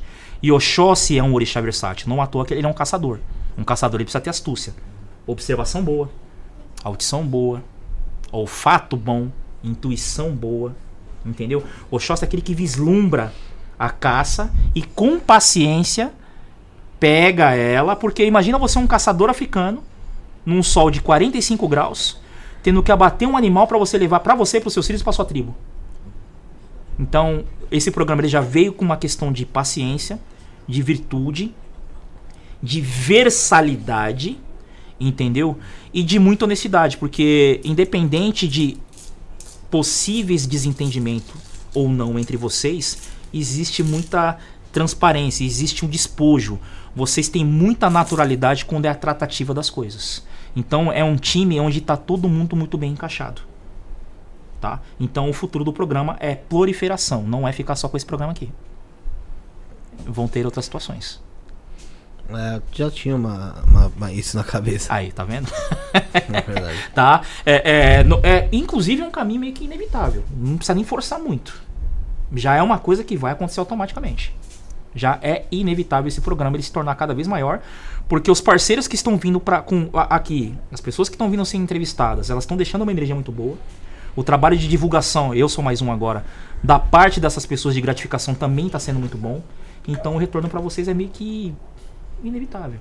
É uma coisa até muito natural. Não precisam, ai, não. A coisa vai fluir de uma forma muito naturalista. E, Tá tem, no a- caminho ali, e né? tem algo que a gente precisa tomar cuidado, alguma coisa do tipo aí? Tipo de proteção, essas paradas, você fala? É, que é alguma coisa que sei lá, né? Porque todo Na realidade, não. Por, por incrível que pareça, em outros podcasts eu mandei as pessoas tomarem cuidado. O que vocês não têm que tomar cuidado é é uma coisa que vocês têm que tomar cuidado é o quê? Quando vocês fecharem uma opinião, vocês fecharem a opinião de vocês. Ver o que o público quer, ver o que o público tá indicando e tal. Mas vocês chegarem num consenso, vocês. Não opiniões externas. Porque vai vir opinião externa. Sim. Tá, e de gente que você menos espera assim, que você vai olhar assim. Porra, mas a pessoa não construiu nada e tá querendo me dar pitaco. Como assim? Tá, fiquem atentos com isso. Ah, já manda já pro... É, eu já tô dando um toque porque depois vocês podem me chamar que isso vai acontecer, vai rolar, entendeu? ah, mas eu achei assim, assado o seu programa, mas agora você olha a pessoa. Pô, não Nossa, tá mas você tá um me dando like, opinião? maluco. É. Entendeu? Então, assim, é, e- e assim, eu, não- eu sou muito honesto. Ao vivo, sem estar ao vivo, eu sou de falar a realidade. Se o negócio vai mal, eu vou chegar pra você e vou falar, cara, isso aqui não vai virar. Sim. Você vai ficar bravo comigo, problema seu. Mas muito pelo contrário, a coisa já começou certo. Legal. A região também, a captação de energia da região, que é alta, é muito boa. A região é muito boa. Entendeu? Vocês. É, é melhor local impossível, cara. E você percebeu que o Oxóssi tá colocando vocês pra cima, né? Sim. Percebeu que, eles não Verdade. quer, que ele não quer vocês embaixo? Tá colocando vocês pra cima. Vocês veem que vocês estão subindo de andar. Então é, É. pro alto e avante. Vamos lá. É, a gente do Brasil mandou superchat, mas galera, a gente não vai estar fazendo super, por superchat hoje, tá?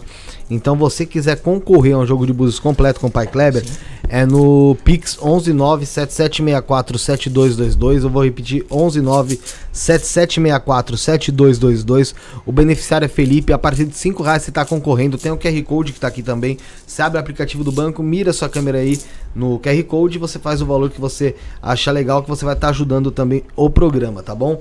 É, quer fazer uma pergunta, Rafael? E tem uma coisa muito interessante Opa, entre saiu vocês. coisa aí. Não tem a questão da liderança. Todo mundo se conversa. Isso é legal. Legal.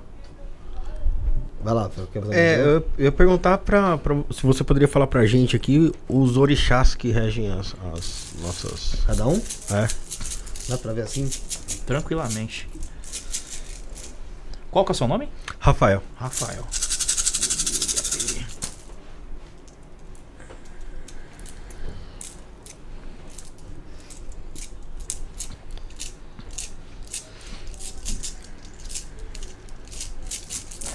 Você, Rafael, por incrível que pareça, é filho de Oxalá.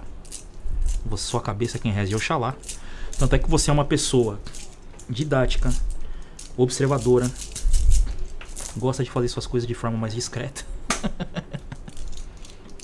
Não gosta de ficar chamando muita atenção pra fazer suas coisas. E na atual fase que você tá hoje, você observa muitas coisas antes de você fazer. Você não gosta de ficar fazendo e tomando decisão nenhuma em dúvida. Você gosta de realmente saber onde você tá pisando. Então você tem a, a regência do pai dos orixás. Você é regido por Oxalá. Legal. Boa. Só tem que tomar Boa. cuidado com saúde, viu? Isso aí bem- meio que pega um pouco pro seu lado. Ah, tá joia. Bom saber disso aí. Vai, vai, Bruno, você. Eu? É, eu, Bruno. falar meu nome? Bruno?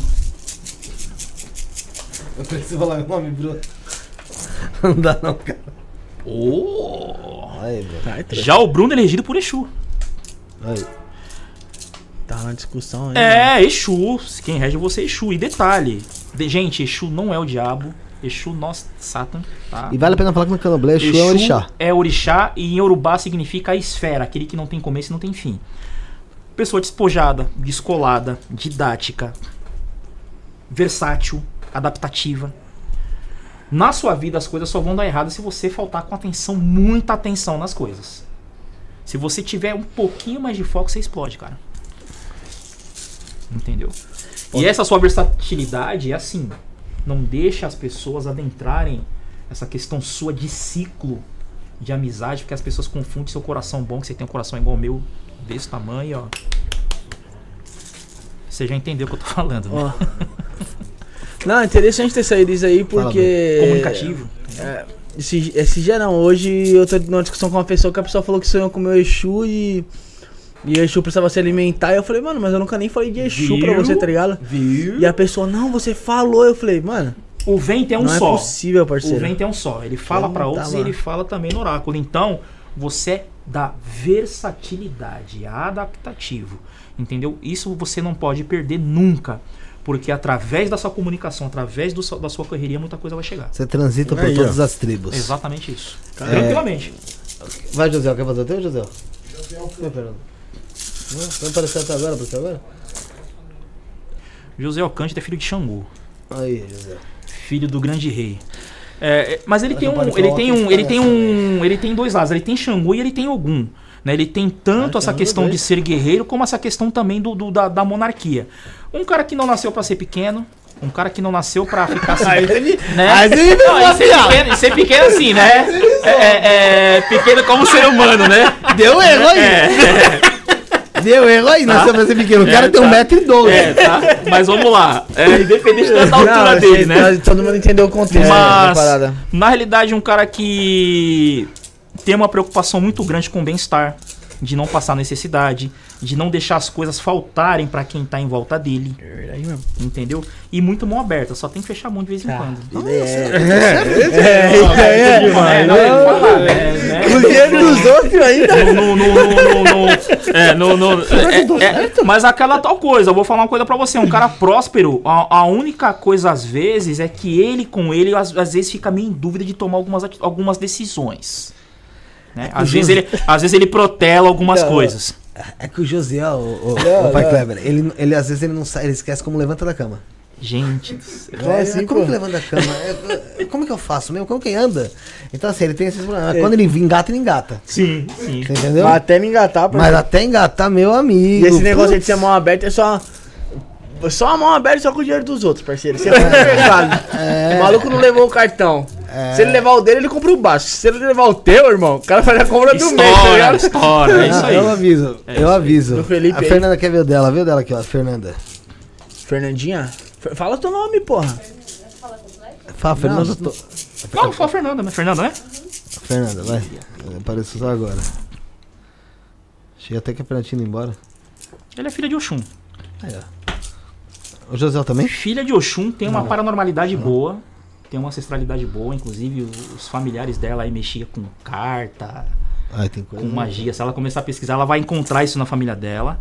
Né? Tem uma premonição muito boa é, de, de intuição falar, de intuição conversar, de algumas coisas terem uma antecipação na vida dela antes de acontecer. Ela tem que prestar atenção nisso.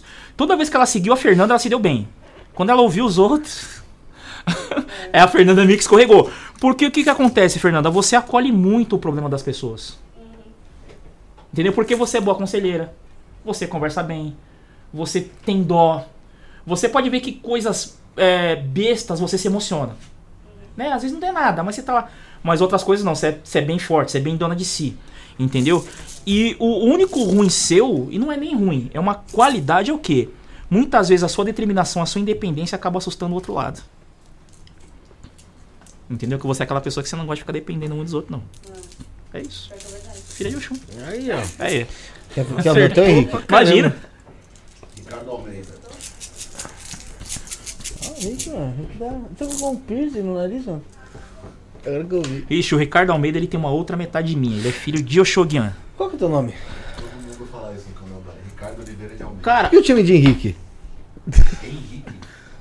Não, o Henrique? Você chama de Rick, pô. é. Mas eu te chamei de Henrique. Chamou?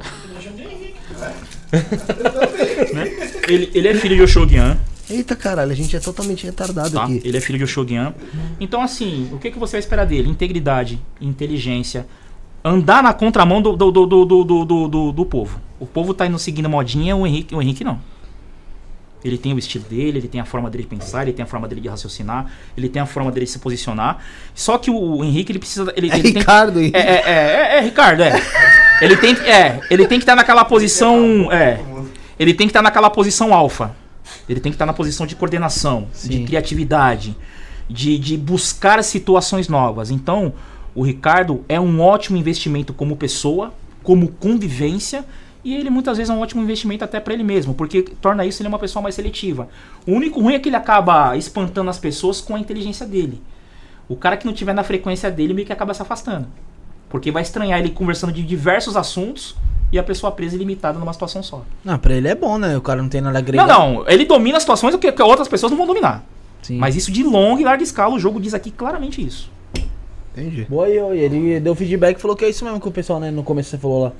Que o pessoal fala pra você não. Entendeu? E quem olha ele assim, a fala aparentemente, fica naquele receio. Mas se conseguir conquistar a amizade dele, a lealdade dele, tem um cara aí pra, muito bom pra, pra conviver o resto da vida. Da hora, hein, Henrique? Show. Nada que. Show. É isso. E o do Felipe, vai ver? É, o ah, Felipe. o meu, tem o meu. Felipe. Felipe. Felipa. Felipe é quem me chama Wagner, você É, então. respeita. Baixa um Felipe. pouquinho o seu tom aí, que o dia que você quiser projeção astral, você Cara, você é filho de Airá. Aí você já pegou longe, que eu Nunca- nunca tenho ouvido eu falar. falado você, é, você vai pesquisar, você vai se encontrar. Jô Soares era de Airá. A gente tem uma semelhança. Entendeu? né? Jô Soares. É, mas não é questão de da, da- só da semelhança. O Jô Soares pô. era de Airá. É, o Faustão era Airá. É, de Airá, é de Airá, Entendeu? Oxi, É, os é, você nasceu pra comunicação, cara. Você nasceu pra ajudar as pessoas. Você nasceu. E não é comunicação de você estar aqui apresentando, a comunicação mesmo, do, do dia a dia, de ajudar, de interagir, de vamos lá, cara, vamos levantar, vamos correr, vamos fazer, vamos acontecer. Entendeu? Então, é, fatalmente, isso também vai levar você a um progresso muito maior na tua vida. Entendeu? A uma disciplina muito maior. Você entendeu? A situações onde você vai se encontrar e falar, pô, não achei que eu ia chegar aqui. E coisas assim que vão acontecer na sua vida inexplicavelmente. Você vai ver as coisas acontecendo assim de forma repentina. Só que o legal de você ser geral é o? Você tem o dinamismo. De, de a- as coisas tá acontecendo e você tá ali, você dá seu jeito, e você vai entrando, você vai se adaptando, você vai fazendo e você vai correndo. Se você tá entendendo? Você é aquela pessoa que você não gosta de se sentir não útil. Você é aquela pessoa que você tem que estar no foco e no olho do furacão, como o seu orixá. Por isso que as coisas que você tá participando e as coisas que você tá interagindo vão dar certo. Porque você é aquela pessoa que, independente da situação que acon- aconteça na sua vida, você não para, você segue em frente. Legal. Calma Pô, mas- essa parte então, hein? É, mas esse negócio de, de, de ser um pouco mais forte, Faustão, Jô Soares, Ah, tá! não tem nada a ver. Né? Não, nada Pra mudar isso aí, né? Nada a ver, só O Faustão coincidência mudou, mesmo. né? Faustão é mais magro O hoje. quê? Faustão mudou, né? É o Faustão. famoso. Tava na É, reabilitação. também, tem tudo a ver também, viu? É verdade. O Faustão depois Perdeu da a graça, pedra. emagreceu, O perdeu a Leandro graça. Hassum perdeu totalmente a graça pra Exata. Porque são energias que, assim, geralmente as pessoas mas de Airá. as de pessoas saúde ele tá bem, As mano. pessoas de Xangô, elas são um pouquinho mais fortinhas mesmo, é normal. Ah, então. foda. Isso é um biotipo normal. Então, é, determinados arquétipos, quando você começa a fazer modificações no seu corpo, não são bem aceitas pelo seu espírito. Ou seja, sua essência é drenada. Você viu que o Rassum mudou, se lascou. E ele não só se lascou, como ele acabou arrastando o parceiro dele lá também junto, que sobrou pra ele também. Ah, aquele ali. Entendeu? É, é- é porque acontece algo com a gente, quem tá em volta também dança. Samba.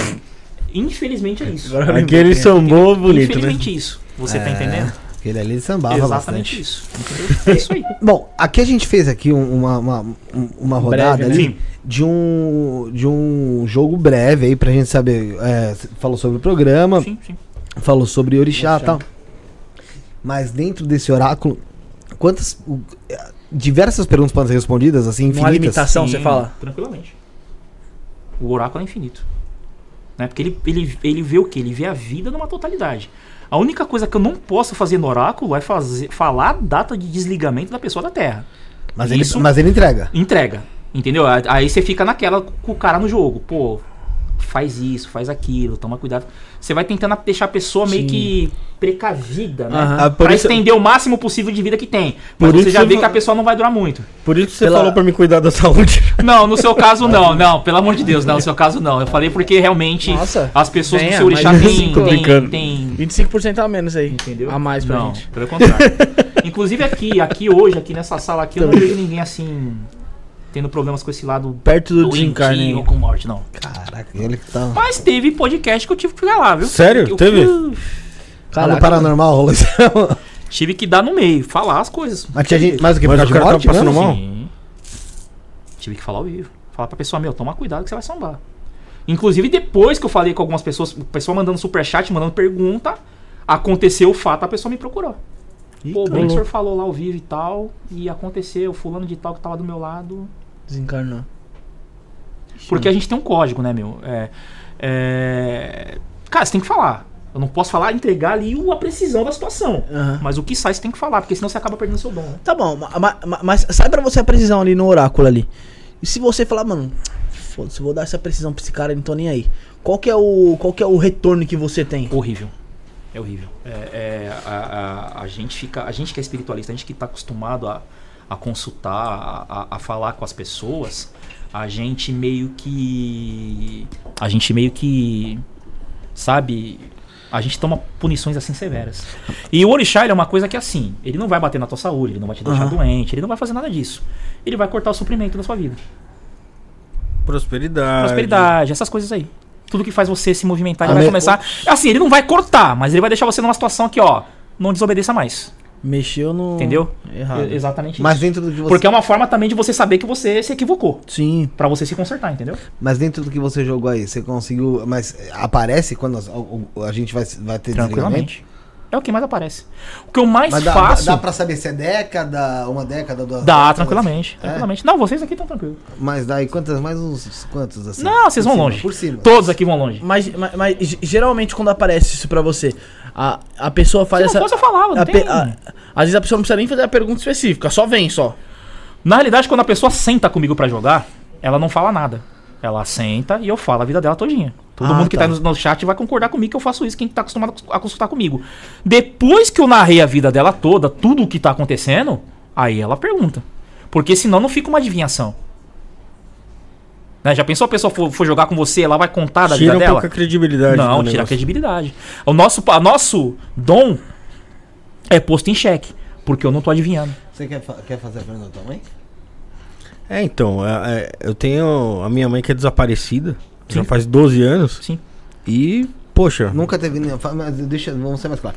Nunca teve nenhuma pista. Nenhuma notícia, Pista, né? não, Nada, tipo, nada. uma Foi pista. tipo, sumiu como se fosse.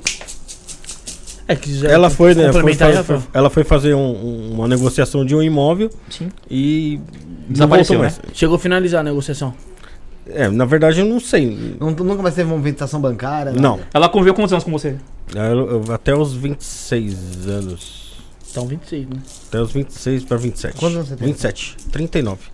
Vai fazer 13. 13 anos. 13 anos esse ano. Cara, sinceramente falando, já não se encontra mais aqui não. É, tem que falar, tem que falar. Sim. Já não se encontra mais aqui não. Entendeu? Só que assim, eu vou ser bem sincero pra você. É, Não foi uma morte trágica. Não foi algo assim que, ai, foi lá e fizeram uma emboscada com ela, não.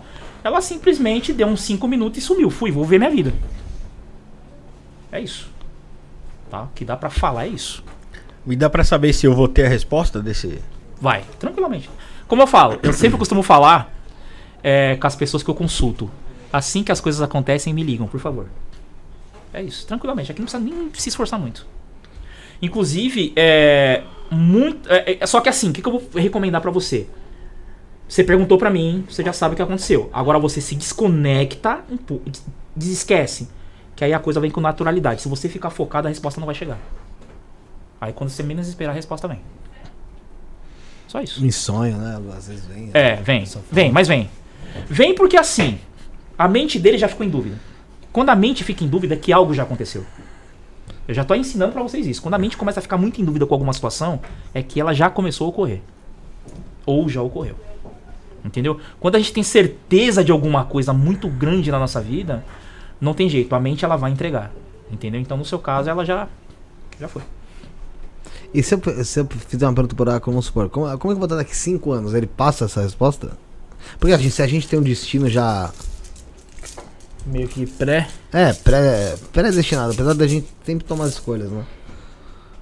Por exemplo, na entoada que você tá, na pegada que você tá de construção, você vai estar muito mais. É que você faz o que você gosta, mas você vai estar muito mais na questão de gerenciamento do que se envolvendo nas coisas. É assim que você vai estar daqui a um tempo. E não vai chegar nem a 5 anos, viu? Vai ser um pouquinho antes. É, o que eu queria fazer desde o início. É, então, tá vendo? Aí, é isso aí. não tá. Mas é o que vai acontecer. com- é, é o seu destino, isso vai acontecer, isso é tranquilo. Vai vir. Entendi. Você vai Legal. estar no- na questão de gerenciamento. E aí você vai ficar mais numa questão de produção das coisas. Você tá entendendo? É, é, eu não vou falar pra vocês aqui, eu não vou mentir pra vocês aqui, tá, gente? Eu vou até ter que citar aqui no ar. Né? Não é que vocês vão chegar no nível flow, mas na metade do caminho aí pra cima, sim. Vocês vão nesse caminho aí. Chegando na metade aí tá de boa, pô. Tá maluco? Sem medo de errar. Até porque os assuntos. E é bom que isso aqui tá ficando gravado, que quando acontecer lá na frente, vocês reprisam. E é interessante. Não, é o que eu faço nos Não, programas. Para as pessoas já fica gravado. Foi como eu fui lá no, no Paranormal, falei do que ia acontecer em São Paulo, falei do que ia acontecer no Brasil, aconteceu, me chamaram depois. Falou, porra, E tem como a gente. ter- aquela tragédiaiada lá do Luitó, falei tudo, tá tudo gravado lá. Ô, louco. Aí eles me chamaram e falaram, pô, pai Kleber acertou tudo aí, cara. então tem como fazer mais. Tem como fazer alguma previsão em relação a. Ah, tá a- começando um mês aí, né? De mês de junho. O que, que a gente como, tem né? aí? Pra que, que a gente vai enfrentar no mês de junho pela frente? Não a gente aqui, pelo amor de Deus, que isso. Não, no geral, né? É, é que- Ó, eu vou dar uma dica pro programa e vou dar uma dica pra todos que estão assistindo. Mês de junho, mantenham muitas frutas dentro de casa. Frutas. É o mês do Odu Obará, é o mês do é o mês 6. É o mês da sorte. E este Odu, esse destino adora fruta. Principalmente pra vocês que é de Xangô, de Oxalá, de Oxóssi, de Exu. Nossa, vai dar super certo. Super certo. O aroma das frutas, as cores das frutas, a- a- o adocicar das frutas traz muito progresso pra vida e traz muito progresso pra dentro da casa. Então vai ser um mês, não só pra vocês aqui do programa, mas para as pessoas que estão assistindo a gente, muito financeiro. A pessoa que entrar com a cabeça focada no dinheiro, ela vai faturar bem nesse mês. Legal. Seja vendendo no farol, ou seja um empresário que tem uma Ferrari. Não importa. Focou esse mês no dinheiro, é um mês do financeiro. É, é, o, o espiritual ele vai caminhar junto com essa questão do dinheiro, tá? Você tem que cuidar desse mês do seu espiritual em específico, porque ele vai definir todo o seu segundo semestre. Então vocês precisam entrar o mês de julho já muito bem, né? Tô falando com todos, mas o mês de junho vai, deter- vai ser determinante para as economias do restante do ano. Antes, eu quero fazer uma pergunta em relação a, a justamente essa, essa parte de, de adivinhação. Sim. Mas antes eu vou, vou dar um recado aqui. Vamos falar da, do Templo Avinash? Bora. Tá? Bora lá? Galera, o Templo Avinash é um templo luciferiano de Quimbanda e Goécia, tá? Você entende melhor o que é isso, acessando o canal deles. Procura como Templo Avinash aí no YouTube. Tem inclusive entrevista do Mestre Caveira conosco aqui, da Mestra Avinash e do Mestre Caveira também com a gente aqui. Entendeu? Então você pode procurar que. Ah, é por ali você já vai ter um bom parâmetro, tá? E o templo tá sempre de portas abertas para ajudar todos que o procuram. O primeiro passo é jogar com a mestra Vinache ou mestre Caveira, para que eles possam identificar o que você precisa para melhorar a sua vida, resolver os seus problemas. Você tá vendo aí na tela as imagens aí dos portais também que tem, tá passando aí para você. E tem Oráculo de Quimbanda Luciferiana, que é um jogo em que Lúcifer, deuses luciferianos, Exus, pombogiras, malandros e outras entidades respondem, inclusive os guias espirituais do próprio consulente. Por isso é o jogo mais procurado. Praticamente qualquer pergunta pode ser respondida nesse oráculo, e se a pessoa tiver necessidade de fazer algo para orixás, ele aponta então é necessário jogar os búzios também para saber o que fazer para os orixás, né? Aproveite todas as orientações do oráculo e mude a sua vida. Entre em contato com o WhatsApp do templo e esclareça suas dúvidas. É o 21 96782 5911. 21 96782 5911. Acesse o site do templo que está bem completo e tem muitas informações importantes que podem ajudar você. www.temploavinache.com.br, tá bom? Tá tudo aqui na nossa des- descrição. Um abraço pra mestra Vinache, pro mestre Caveira. Obrigado por estar conosco nessa nossa fase aí, tá bom? Legal. É, vamos lá. Ahn, pai, Kleber, eu queria saber o seguinte: como o Bruno falou, a gente tá entrando em junho. Sim. Em vez de falar só de junho, nos próximos, como você falou, vai ficar gravado. O que a gente tem aí de esperado, de surpresa, Brasil ou mundo, nesses próximos seis meses? Até o fim do ano.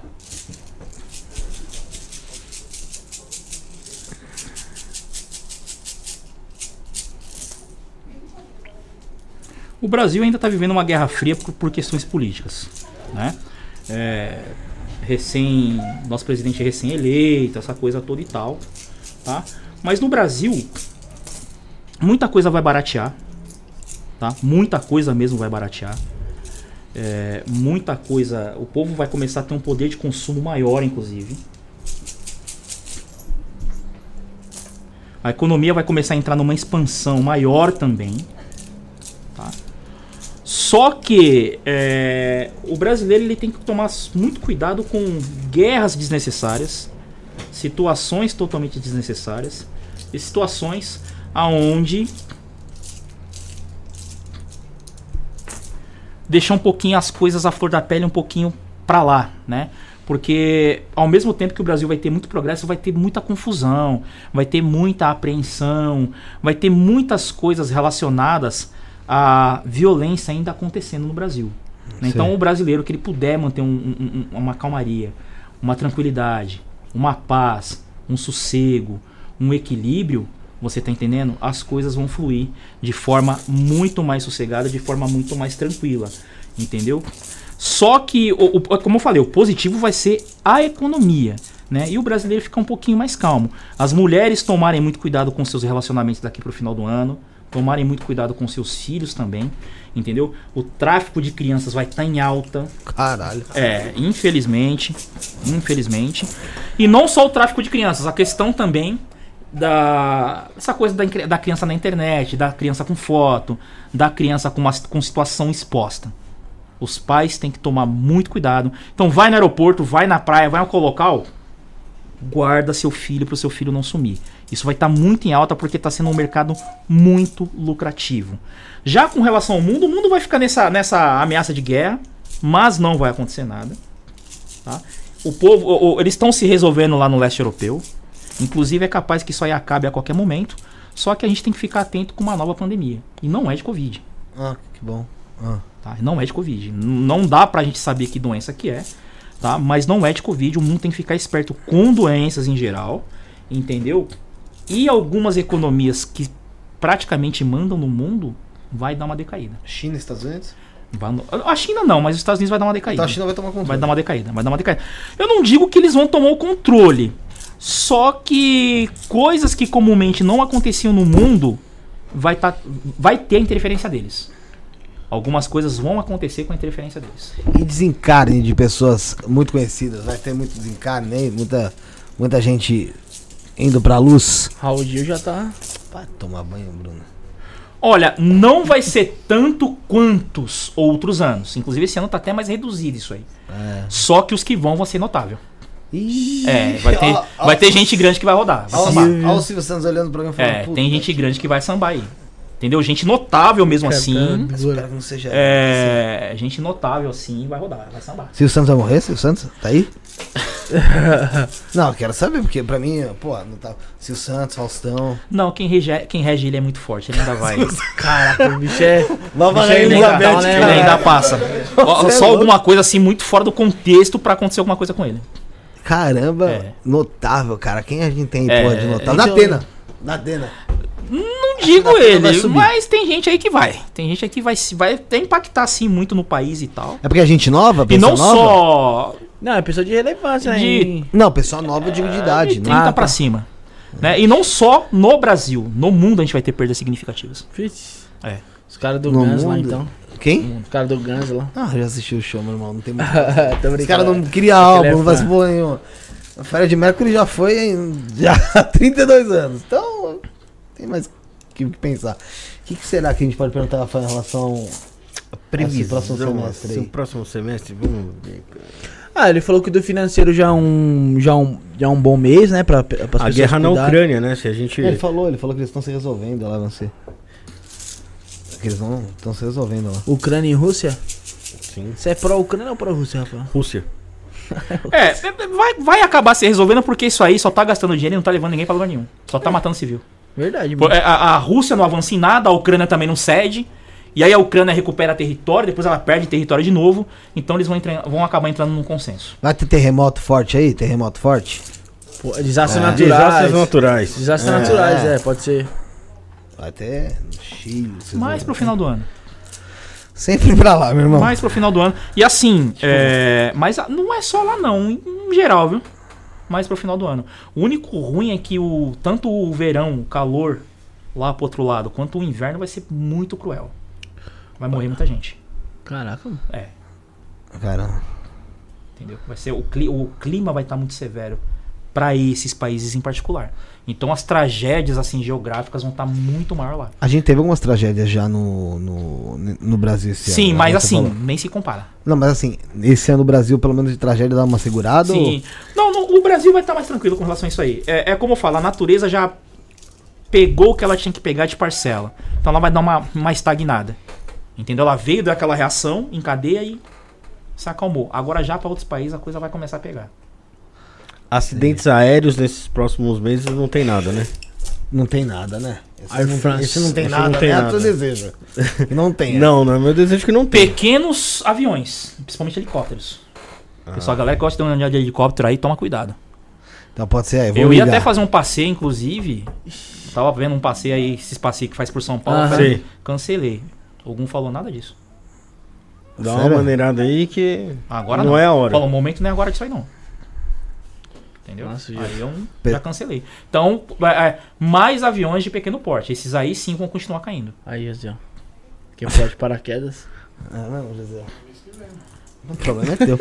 É. Mas pode ir, ele não. Ele não morre, não. É, mal nasceu, né? O.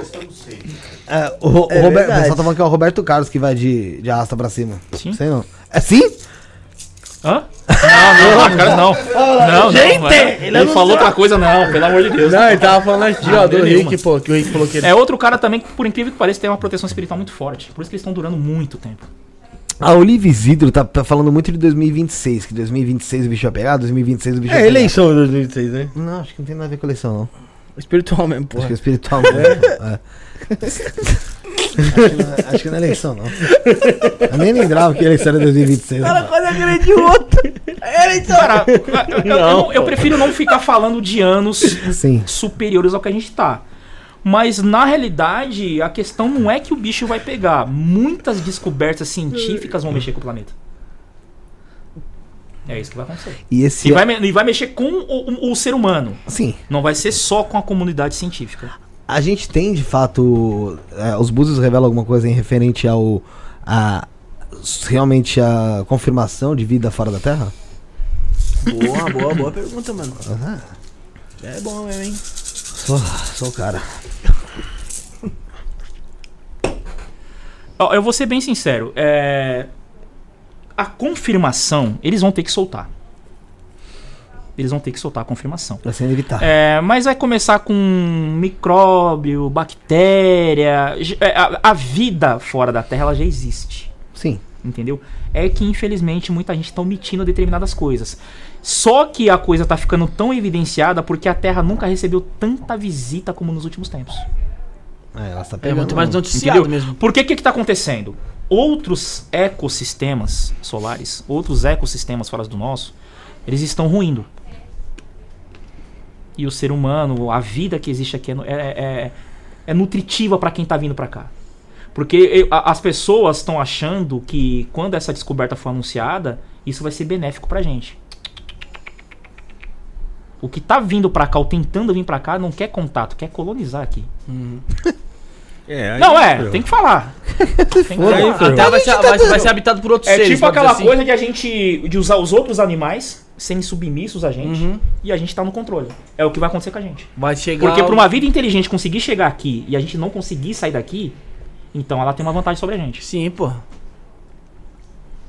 Mas é do jeito que a gente tá É. sendo governado todo mundo inteiro aí por gente maluca. Que venha colonizar essa É, pior que é. caceta logo. Porque É, as, não. pessoas se, as pessoas se enganam. Sei não, pode ser pior, né? É que o máximo que vai acontecer é você morrer. Porque o que que acontece? O que que acontece com, esses, com essas coisas que acabam vindo aqui pro, pro, pro, pro, pro, pro- pro planeta? Por que, que ninguém colonizou, não aconteceu nada de pior? Até hoje. é. Um- Uma que isso não é fácil.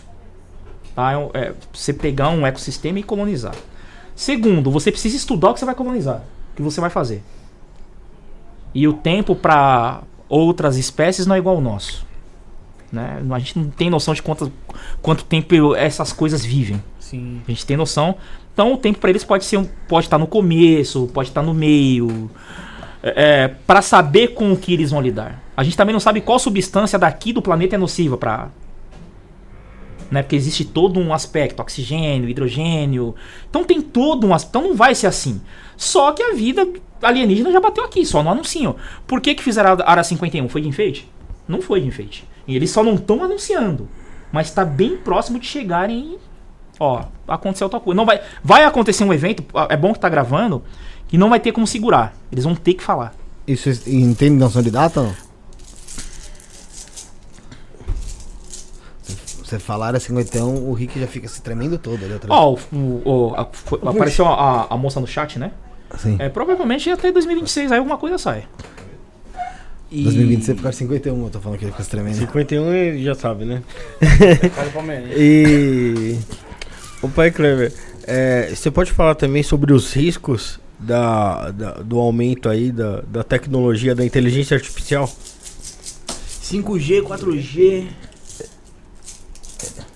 IA. Então, existe aquele medo. É, uma coisa que. Eu tô falando através do oráculo, mas eu tô falando através do, do- do- da minha visão. É, o- infelizmente, os filmes, eles indicam que muita coisa tá acontecendo já. Você pode ver que eles dão um spoiler. Eles dão um spoiler numa situação. E na sequência acontece.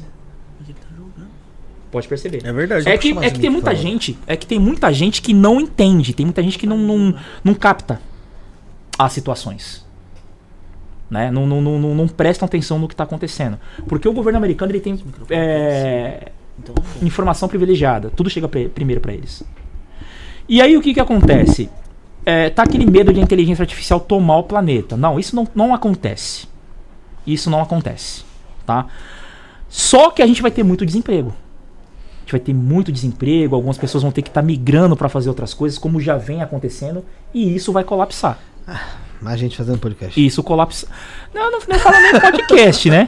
Mas você pode ver o que as pessoas estão se submetendo Sim. nas redes sociais para ganhar. né? Você vê que você viu o cara pulou do avião, o avião explodiu. É umas coisas assim. Isso aí vai, com- vai começar a ficar cada vez mais corriqueiro. Explodiu um né? avião, olha no que deu. Você É. tá entendendo? Isso Não, vai mas- começar a ficar a, a cada mas vez é- mais corriqueiro. E o ser humano, ele vai começar a perder aquilo que ele tem de melhor, o talento. Porque ele vai parar de desenvolver o talento dele. O talento Natural. ativo. Ele vai grudar no smartphone e ali vai dar ele vai. É ali. Não, não, não, não vou fazer mais algo fisicamente. Entendeu? Tanto é que vocês podem perceber que a taxa de natalidade no mundo ca- decaiu numa, num- assim de uma forma assustadora. É, tem governos, inclusive, eu vou, vou citar no norte da Itália, que tá pagando pra gente morar lá, que a cidade virou fantasma. Sim, tem no, no Canadá Tá o quê? Tá o quê? Pagando Cidade pra ir virou- morar lá. Cidade Eles te dão uma porcentagem em euro um no você habitar a é cidade praticamente, aí. basicamente É sério, tá não é? Calma, mas me dá um é, depois. assombrada. Ela tá assombrada, porque não tem morador. Desipou né? No Japão, o Japão virou um país de velhos, não tem renovação. E isso vai dar um uma impactação muito grande na civilização deles. Porra, Vai diminuir drasticamente. vou pra Porque já não tá vindo mais ninguém ali. Né? Com essa, com essa- tanto é que acho que o controle de natalidade lá acho que foi até liberado, porque não tava vindo mais comumente. Na China A pessoa, tá é, né? a pessoa, é, Não, a pior China continua, né? Na China- É, na mas a China China tem também uma- deu, um- deu uma. Tem uma fica. séria preocupação na China. A é, é, China- da- em até em produção industrial. A China ela se intelectualizou. Como ela virou uma potência, então ela Ah, então a Índia ajuda. Pronto. É, a Índia continua do mesmo jeito, continua sem freio, né? O pessoal lá não tem, não tem televisão. E sem, e sem, sem atrapalhar aqui, mas já atrapalhando. Desculpa, Bruno. Sabe o que acontece quando um chinês corta o braço? Não começa com piadinha, não, hein? Shai Shang. É isso aí. Desculpa, desculpa. Desculpa Imagina. atrapalhar. Eu, eu decidi aí, mano. Abraço pro Elídio aí, que tá acompanhando a gente diretamente Ah, tá aí, tá no. Ô, ô, Tá ô, Abraço, tem, ó, teve uma pessoa, uma pessoa que... encontrou o, o, o velho velho da van essa semana. Encontrou? Sou fã demais, velho velho, do velho da É van. da van. Pode ser que Tô brincando, você é desencarne. Então, o... É verdade. eu não, eu não- como eu não gosto de deixar ninguém prejudicado e tal, eu, eu não, não, não fiz um- não acordei com você no programa de ler superchat que o pessoal Sim, mandou. sim. Mas teve uma moça que mandou que é de fora do Brasil. Sim. E ela é de Portugal, Né? se eu não me engano. É, não, mas eu tô lendo o superchat dela aqui. Ah, sim, Eu sim. vou ler o superchat dela, mas antes de ler o superchat dela, galera, você quer concorrer a um jogo completo desse aí pra Ah, você vou fazer ver, suas perguntas? É, você manda um pix a partir de 5 reais no 11977647222. A câmera é minha aqui, ó. 11977647222.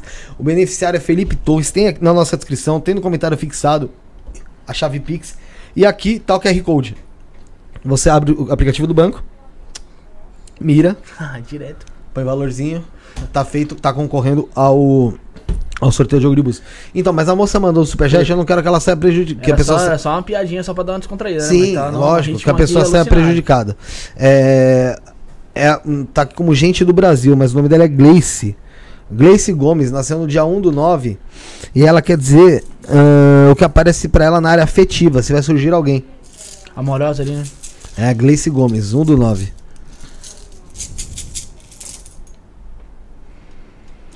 A questão não é aparecer alguém, a questão é que ela, se ela quer que apareça alguém de fato, porque assim, é, a vida dela é, sempre foi meio conturbada com essa questão amorosa, e nem por defeito dela, porque às vezes você, Gleice, você acha que é o defeito, você acha que você é o problema, não.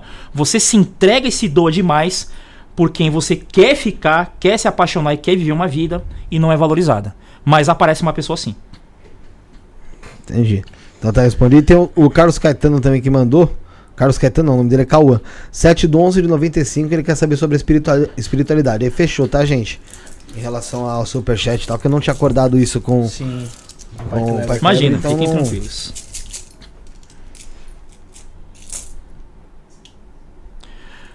É, o Carlos, né? É. É uma pessoa que tem uma mediunidade boa, entendeu? Muito boa.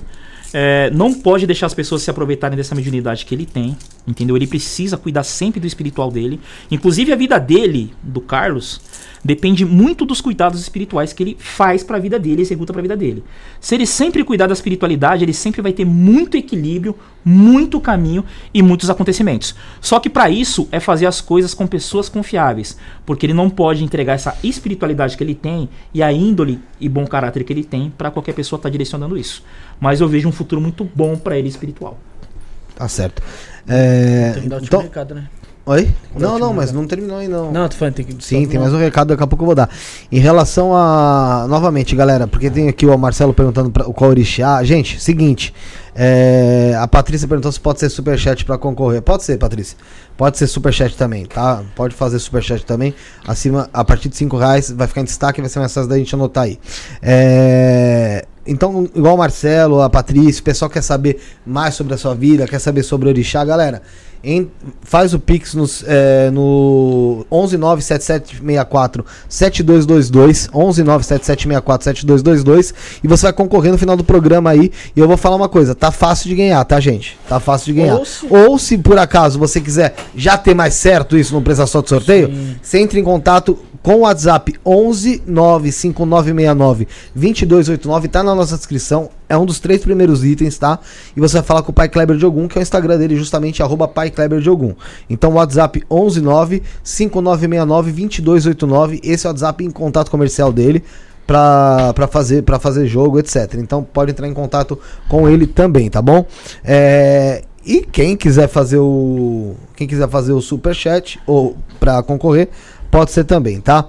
É, pai Kleber, eu quero falar um pouco agora. Eu sei que a gente já tá um tempo aqui, mas Sim, sobre o- os rituais que envolvem o candomblé, certo. né? Uma pessoa se inicia no candomblé e aí ela tem alguns rituais. E existe um, não sei se é um ritual, mas um, um acho, é- acho que é um ritual que a pessoa fica um tempo dentro do terreiro. Sim, Eu não sei se Exato. são sete dias, são sete dias? mais né? até. Dependendo do caso, até mais. Então, justamente para, mas qual que é o motivo disso? Na realidade, a, qual chama, o nome a- desse- chama é, é o recolhimento, é a reclusão espiritual. É, quando a gente vai recolher uma pessoa, que a gente vai pegar essa pessoa, fazer o recolhimento espiritual dela, a gente vai fazer uma série de ebós. O ebó é o quê? É, são os trabalhos que caminham a vida das pessoas.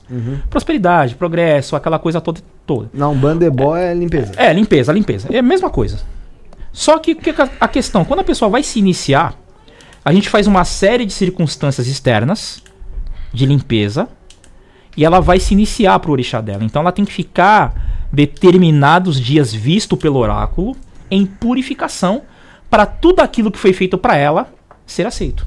Ou seja, é- é, ela fi- praticamente ficar o máximo possível pura, é, próxima à natureza, próxima ao orixá e próxima é, é, é, de repensar os erros, recalcular a rota, pensar na vida.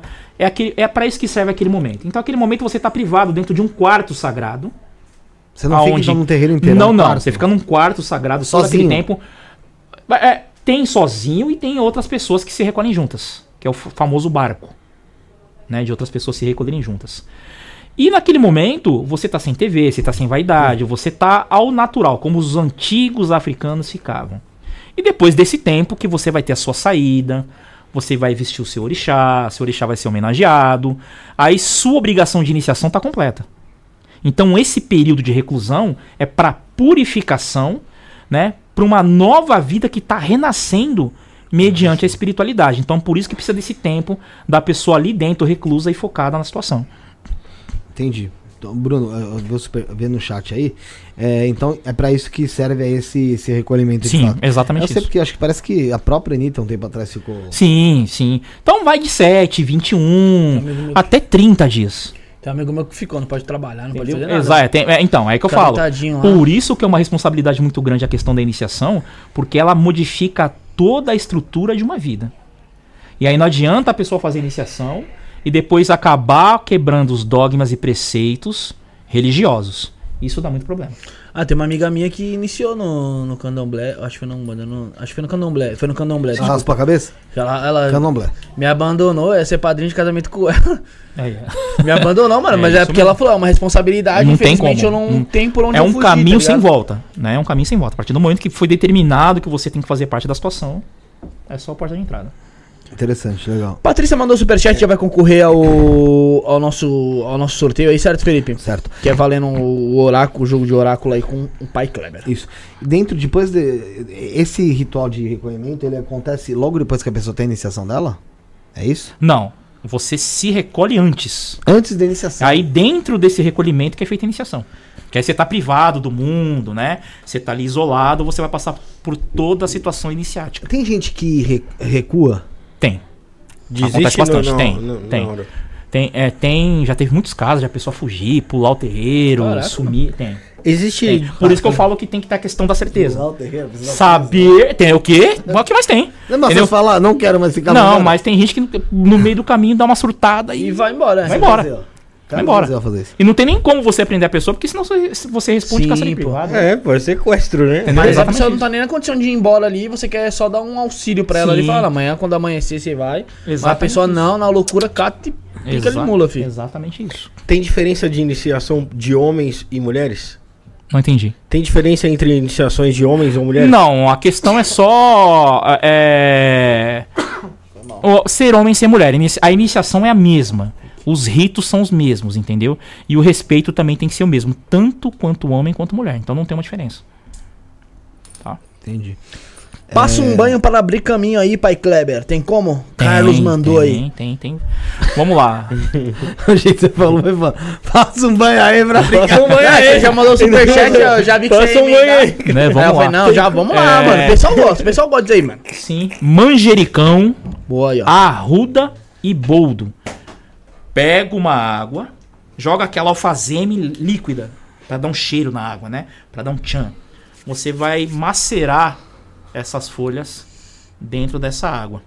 Você joga do pescoço pra baixo, dá uma abertura assim monstruosa no caminho. Peça ao orixá Ogum que abre os caminhos. Porque geralmente, é do- geralmente não, na maioria da... Ah, é É, sempre... causa é- da é uma boa explicação, não. Por que, que algum- algumas pessoas podem até tomar o corpo inteiro? Essas folhas não tem problema. Tem certas mediunidades e certos orixás que certas folhas que vão na cabeça da pessoa podem deixar a pessoa doida. Ai, Essas três folhas que eu passei não tem problema. Aham. Elas não têm problema com nenhum orixá. Mas tem folha quente, tem folha fria. Tem folhas e folhas. Então não posso passar um banho pra pessoa tomar e ela acabar mal. E aí nós temos um outro adendo. Tem pessoas que quando joga o banho incorpora. Aí a pessoa tá sozinha dentro de casa. Puta, aí lascou. Entendeu? E a pessoa tá dentro sozinha dentro de casa, ela vai des- desincorporar como? Você precisaria de uma outra pessoa pra estar ali te auxiliando. Caramba.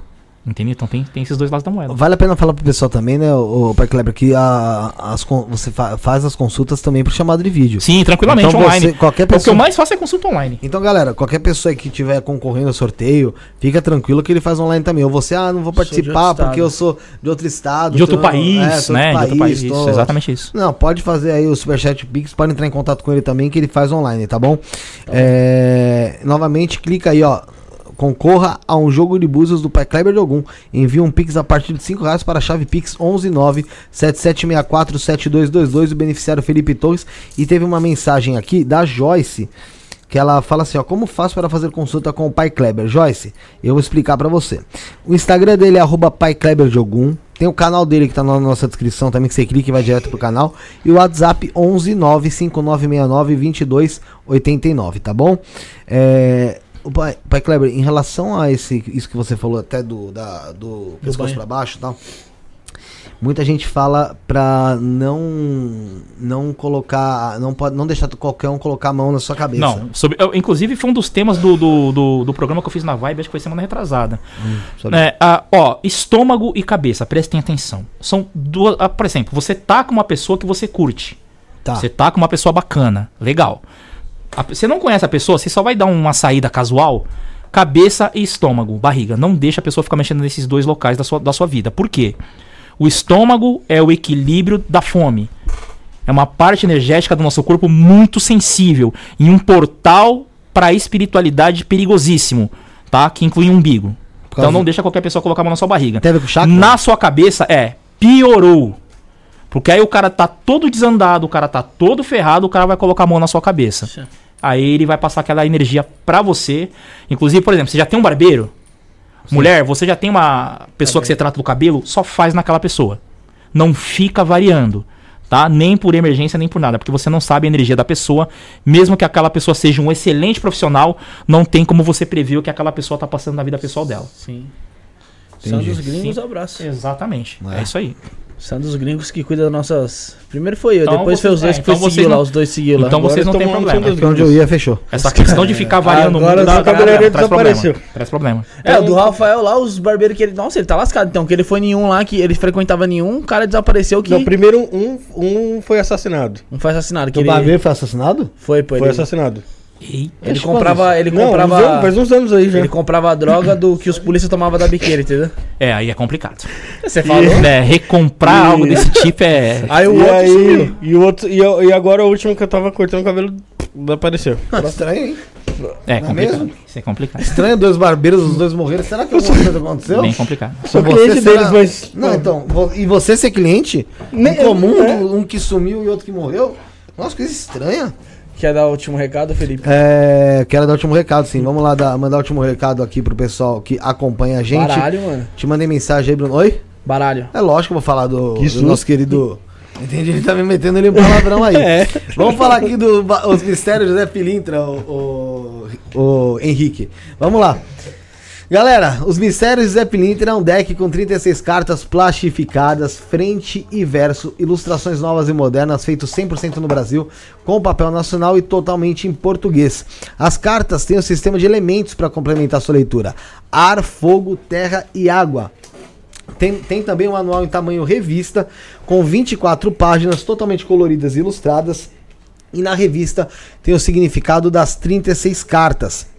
Exemplos de jogadas, significado dos elementos e até a consagração do baralho. Tudo isso para você aumentar o elo de ligação com o mistério Zé Pilintra. E o preço exclusivo na parceria com o Insona Podcast é de R$ 59,99 já o baralho, tá, gente? Com a revista. E o link tá aqui no chat para você entrar, já comprar aí, porque a entrega vai ser feita pelo Mercado Livre direta e rápida, tá bom?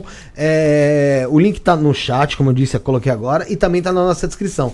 E tem o link do curso Maria Padilha, www.cursomariapadilha.com.br. Usando o cupom INE, você tem 30% de desconto. O link do vídeo promocional deles do YouTube tá aqui também na nossa na nossa descrição e o WhatsApp é 119 5833 8585 119 5833 85 85 mandar um abraço aí pro pessoal do Caminhos de Luz é, que tá sempre conosco aqui O Edson. é, oi O Edson, né? o Edson, o Edson, Arlete. Ó, aqui, ó. Tirei três cartas aqui, ó. Saiu magia, feitiço, E alegrias e comemorações e caminhos abertos. A Aí, 4 ó, não sai a maravilha. 4? Hã? A, a- a carta 4? Carta, cor- carta, Foi a cor. que eu tirei. Então é isso aí. Obrigado, pessoal do Caminhos de Luz. Tamo junto. Obrigado por estar conosco nesse momento aí, certinho? Vamos lá Ah, no sorteio. Quem fez o Pix fez. Vamos sortear, Fefe? Deixa eu só ver aqui Bora. se não teve mais nenhuma novidade. Ah, deixa eu só ver aqui se não teve mais nenhuma novidade, que eu te passei os números aí pra você. Eu vi já. Pode ir, pode ir, pode fazer Pode sortear, sorteio. então vamos sortear Pode fazer o aqui. sorteio aqui. Me passando Os- aqui no, no, no WhatsApp que eu, te, que aí eu falo quem foi. Tá. Tá? É, continu... Pai Cleber, se quiser dar algum recado, é, tem a agenda da, de festas lá da sua casa, né? Na realidade, na aqui. realidade, a próxima festa agora é ali em no, no início de julho. É que, eu, é que eu agora não tô com o calendário aqui, então não sei muito a data. Mas a próxima festa agora, eu vou estar anunciando, tá, gente? Vai ser ali no início de julho, que é a festa de Ogum e Oxóssi. É, Exu, Ogum e Oxóssi, e aí todos estão convidados, a gente vai fazer uma coisa bacana, vai recepcionar todo mundo bem. Né? Como também a cada 15 dias a gente tem sempre consulta com, com o Exu Tranca-Rua tá? E aí maior- maiores informações vão entrando em contato com a gente que a gente vai acabar falando aí, né, como que vocês conseguem passar e falar com a gente. Legal. A vencedora do. Ô, Felipe, só lembrando o pessoal que tá comentando, né? Ah, vamos ler a pergunta do pessoal que. A gente não, não combinou, não, foi algo geralmente combinado. A gente combina com a pessoa. Sim, quando é uma live só especial a só pra gente isso. Vai, tra- vai trazer o Pai Kleber aqui outras vezes. Volta- voltaremos. E aí a gente faz com um vocês prazer. isso, tá bom? A ganhadora do jogo do, com o Pai Kleber é a Tayana Karina dos Anjos Silva. Tayana Karina dos Anjos Silva. Você entra em contato no WhatsApp 11 97764 7222 que você manda pra nós o comprovante que aí eu encaminho você pro contato do Pai Kleber e você marca Vamos- com ele vamos certinho atender quando pode ser, tá? É. Agradecer ao Pai Kleber aí por ter disponibilizado aí esse Imagina que aí isso. pra gente. É um prazer. Ô, Rafael, vamos, vamos partir pro final do programa? Vamos, vamos, vamos sim. Dá suas considerações finais, meu querido. Pô, com certeza eu vou ah, é lógico, agradecer. tem aqui a lâmpada aqui, Rafael. melhor antes. Esqueci. É, vamos, tem um vamos, ritualzinho vamos que a gente tá fazendo agora aqui, que é o seguinte. Vem uma pessoa aqui, a pessoa, pô, dá aquela esfregadinha na lâmpada faz um desejo ao vivo. Pode fala falar aí. Tem que falar, né? Fala o que Ah, você fala não acontece. Tem que, tem que esfregar e falar o desejo. É, Isso, uma mensagem, toda um uma desejo, mística, todo um. Bum! Pronto. Sai o gênio. Já pensou essa de verdade? O meu desejo é que esse podcast seja o maior do Brasil. Olha, Aí, ó. vamos lá, show de Desejo aí foi pra gente, obrigado. É isso aí. Vamos lá, vamos lá, vamos lá. Rafael, suas considerações finais aí, meu brother. Eu com certeza vou agradecer a todo mundo que esteve aí com a gente, que assistiu, está assistindo e assistirá. E agradecer principalmente aqui ao pai Kleber, que se dispôs a vir aqui com a gente, a trazer tantas informações bacanas e conhecimento. Eu que agradeço. Muito obrigado. A a honra é minha. E Bruno, Rafael fala, manda um abraço aqui pro mestre Caveira. A gente falou agora há pouco aqui Pô, da. abraço da- Caveira. tá aí, apareceu? Tá aqui no chat, tá Ah, sempre, sempre aparece. aparece. conosco aqui É, o, pô. o Mestre Caveira. Show Um de bola, legal pra caramba. Oi, tem vezes que ele até faz pergunta, mano. É legal pra É, caramba. mestre- Ele vai estar você aqui no final de julho, né? Final de julho, né? É, Esse ano. 27, acho. Ah, já não sei, 29 eu acho, mas É 20, não, 20, tenho- não lembro. Mas é no final de julho vai estar aqui também. É, Bruno, suas considerações finais. Ah, mano, primeiramente agradecer aí todo mundo que acompanhou a live mais uma vez. Quem tá acompanhando depois ao vivo, deixe seu like, deixe seu comentário. Obrigado, Pai Kleber, aí, por ter batido o papo com a gente. Foi muito explicativo, muito didático, é como o pessoal fala. Agradeço. Até eu entendi, mano. Tô numa dificuldade. É isso aí, Tá legal.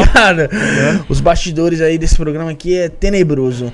É, mandar um abraço especial pro Elídio também aí que tava acompanhando, que a gente tá na lua de mel, mano. O maluco tá na lua de mel, tá acompanhando a gente. A lua de mel dele Ó, também tá é o? Elidio, tá durando, né? Caralho, Trabalhar, né, filho? metendo a lua de mel do Ó, cara. cara, é por nada, mas você casou já faz quanto tempo? pô? Faz uns, uns quatro meses, quase, daqui a pouco. já tá 4 meses. Tô brincando, brincando. Felicidade. Curte bastante aí, ô Elidio. Legal. Tô vendo tuas fotos aí de lua de mel. Tô sempre dando like lá. Mas tem- às vezes Tá aparece, aparece do Isto não é podcast, mas é porque eu uso mais o Instagram do programa do que o meu. Mas. é, mas sou eu dando like também lá pra você, Elidio. Tamo junto. E ele mandou uma, uma pergunta aqui, mas. ah, era, Ah, foi- foi- WhatsApp. mas é sorteio, foi- era sorteio. Elidio. Então, numa próxima oportunidade a gente faz a sua com certeza, você sabe disso. Pai Kleber, muito obrigado pela sua presença, muito obrigado por estar aqui conosco, por, como o Bruno disse, como o Rafael disse também, elucidar muitas coisas, é, trazer pra gente a, a sua visão sobre determinadas, determinados assuntos. É, para quem tem, existe aquele preconceito, você consegue é, jogar ele por terra Tranquilamente. né? E fazer a pessoa entender um pouco mais como funciona, que é uma, é uma religião, é algo que as pessoas têm que ter um respeito, né? A gente já, já conversou com outras pessoas do Candomblé aqui, a gente sempre fala sobre isso, né? Tem que ter o respeito, independente da crença da pessoa, independente do, do ato, não tá se fazendo mal a ninguém, né? Sim, com, com certeza. Pelo ajuda contrário. algumas pessoas, outras pessoas, tem muitas pessoas que se sentem bem, então onde a pessoa se sente bem, eu acho que é onde a pessoa deve estar. Exatamente. Então, parabéns pelo seu trabalho. Obrigado, eu sei que não obrigado. deve ser fácil a, filho, a, a vida de sacerdote com os filhos que você tem lá pra pra tomar conta, porque não é só espiritual, mas é uma coisa muito terrena também. Então é conselho que tem que dar, é alertar sobre uma coisa que tá muito na cara, Sim. mas a pessoa não vê. Imagino que seja meio complicado. Mas agradecer muito mesmo por você ter vindo aqui conosco, a simpatia, ter se disponibilizado pelo sorteio também. E espero Axé. receber você aqui em outras oportunidades. Com certeza voltaremos. Foi um prazer estar aqui, foi um prazer conversar com vocês, né? Poder estar elucidando, poder estar explicando um pouquinho da nossa A gente é cultura. porra louca. É, não, imagina. E Foi tem mal, conversado né? sobre outros vários assuntos que eu também adorei. Amei. A gente é porra louca, desculpa qualquer coisa. Não, imagina. Desculpa pelo Shai Shang aí. É, e vale ressaltar também que. vale ressaltar também que. Mano, passou uma pessoa aqui de personalidade, que, que falou algumas coisas que não, que não foram. Outras passaram e deixa, não falaram. Falou muitas coisas Não, polêmicas gente aí fala. que não é qualquer pessoa que teria essa, essa personalidade de falar. E acompanha o trabalho do pai Kleber lá na Vibe Mundial também, né, Felipe? Na vai mundial, que é 97, 97.5. 95, 97.5 isso. Hã? 97.5. 97.5 ou Isso. 95.7? É, 97.5. 97.5 então na rádio Vai Mundial, Mundial. Sintoniza lá, pessoal. É, poxa, tem muitos programas espirituais lá, inclusive o do Pai Kleber, então vai lá ouvir também na Vai Mundial. É, quais são os dias do seu programa? É, o programa Casogum, ele vai das 8 às 8h25, todas as terças. Da da noite. Das 20, 20, Das 20 às 20 e 25. das 20 às 25, a 20 e 25, Isso. todas as Terças. todas as terças-feiras, todas as então. terças-feiras. Então toda terça-feira, 8 deu 8 horas da noite, Acompanha lá. vai acompanhar outros podcasts? Vai nada, 8 horas da noite você vai acompanhar o Kleber lá na casa do... o universo é 4 e meia, pô. Aí, ó, já assiste o universo, já vai direto. Obrigado, Pai Kleber. Obrigado pela presença. Como eu, que disse, agradeço. outra oportunidade, quero você aqui pra gente bater mais um papo, Vamos conversar lá. mais. É, Rafael Bruneca, Henrique, Josiel, S- Henrique? Sarinha, Henrique, Fernanda. Ricardo, tá, mas agora pra mim, Henrique. Somos o início, o fim e o meio. Fomos. Valeu.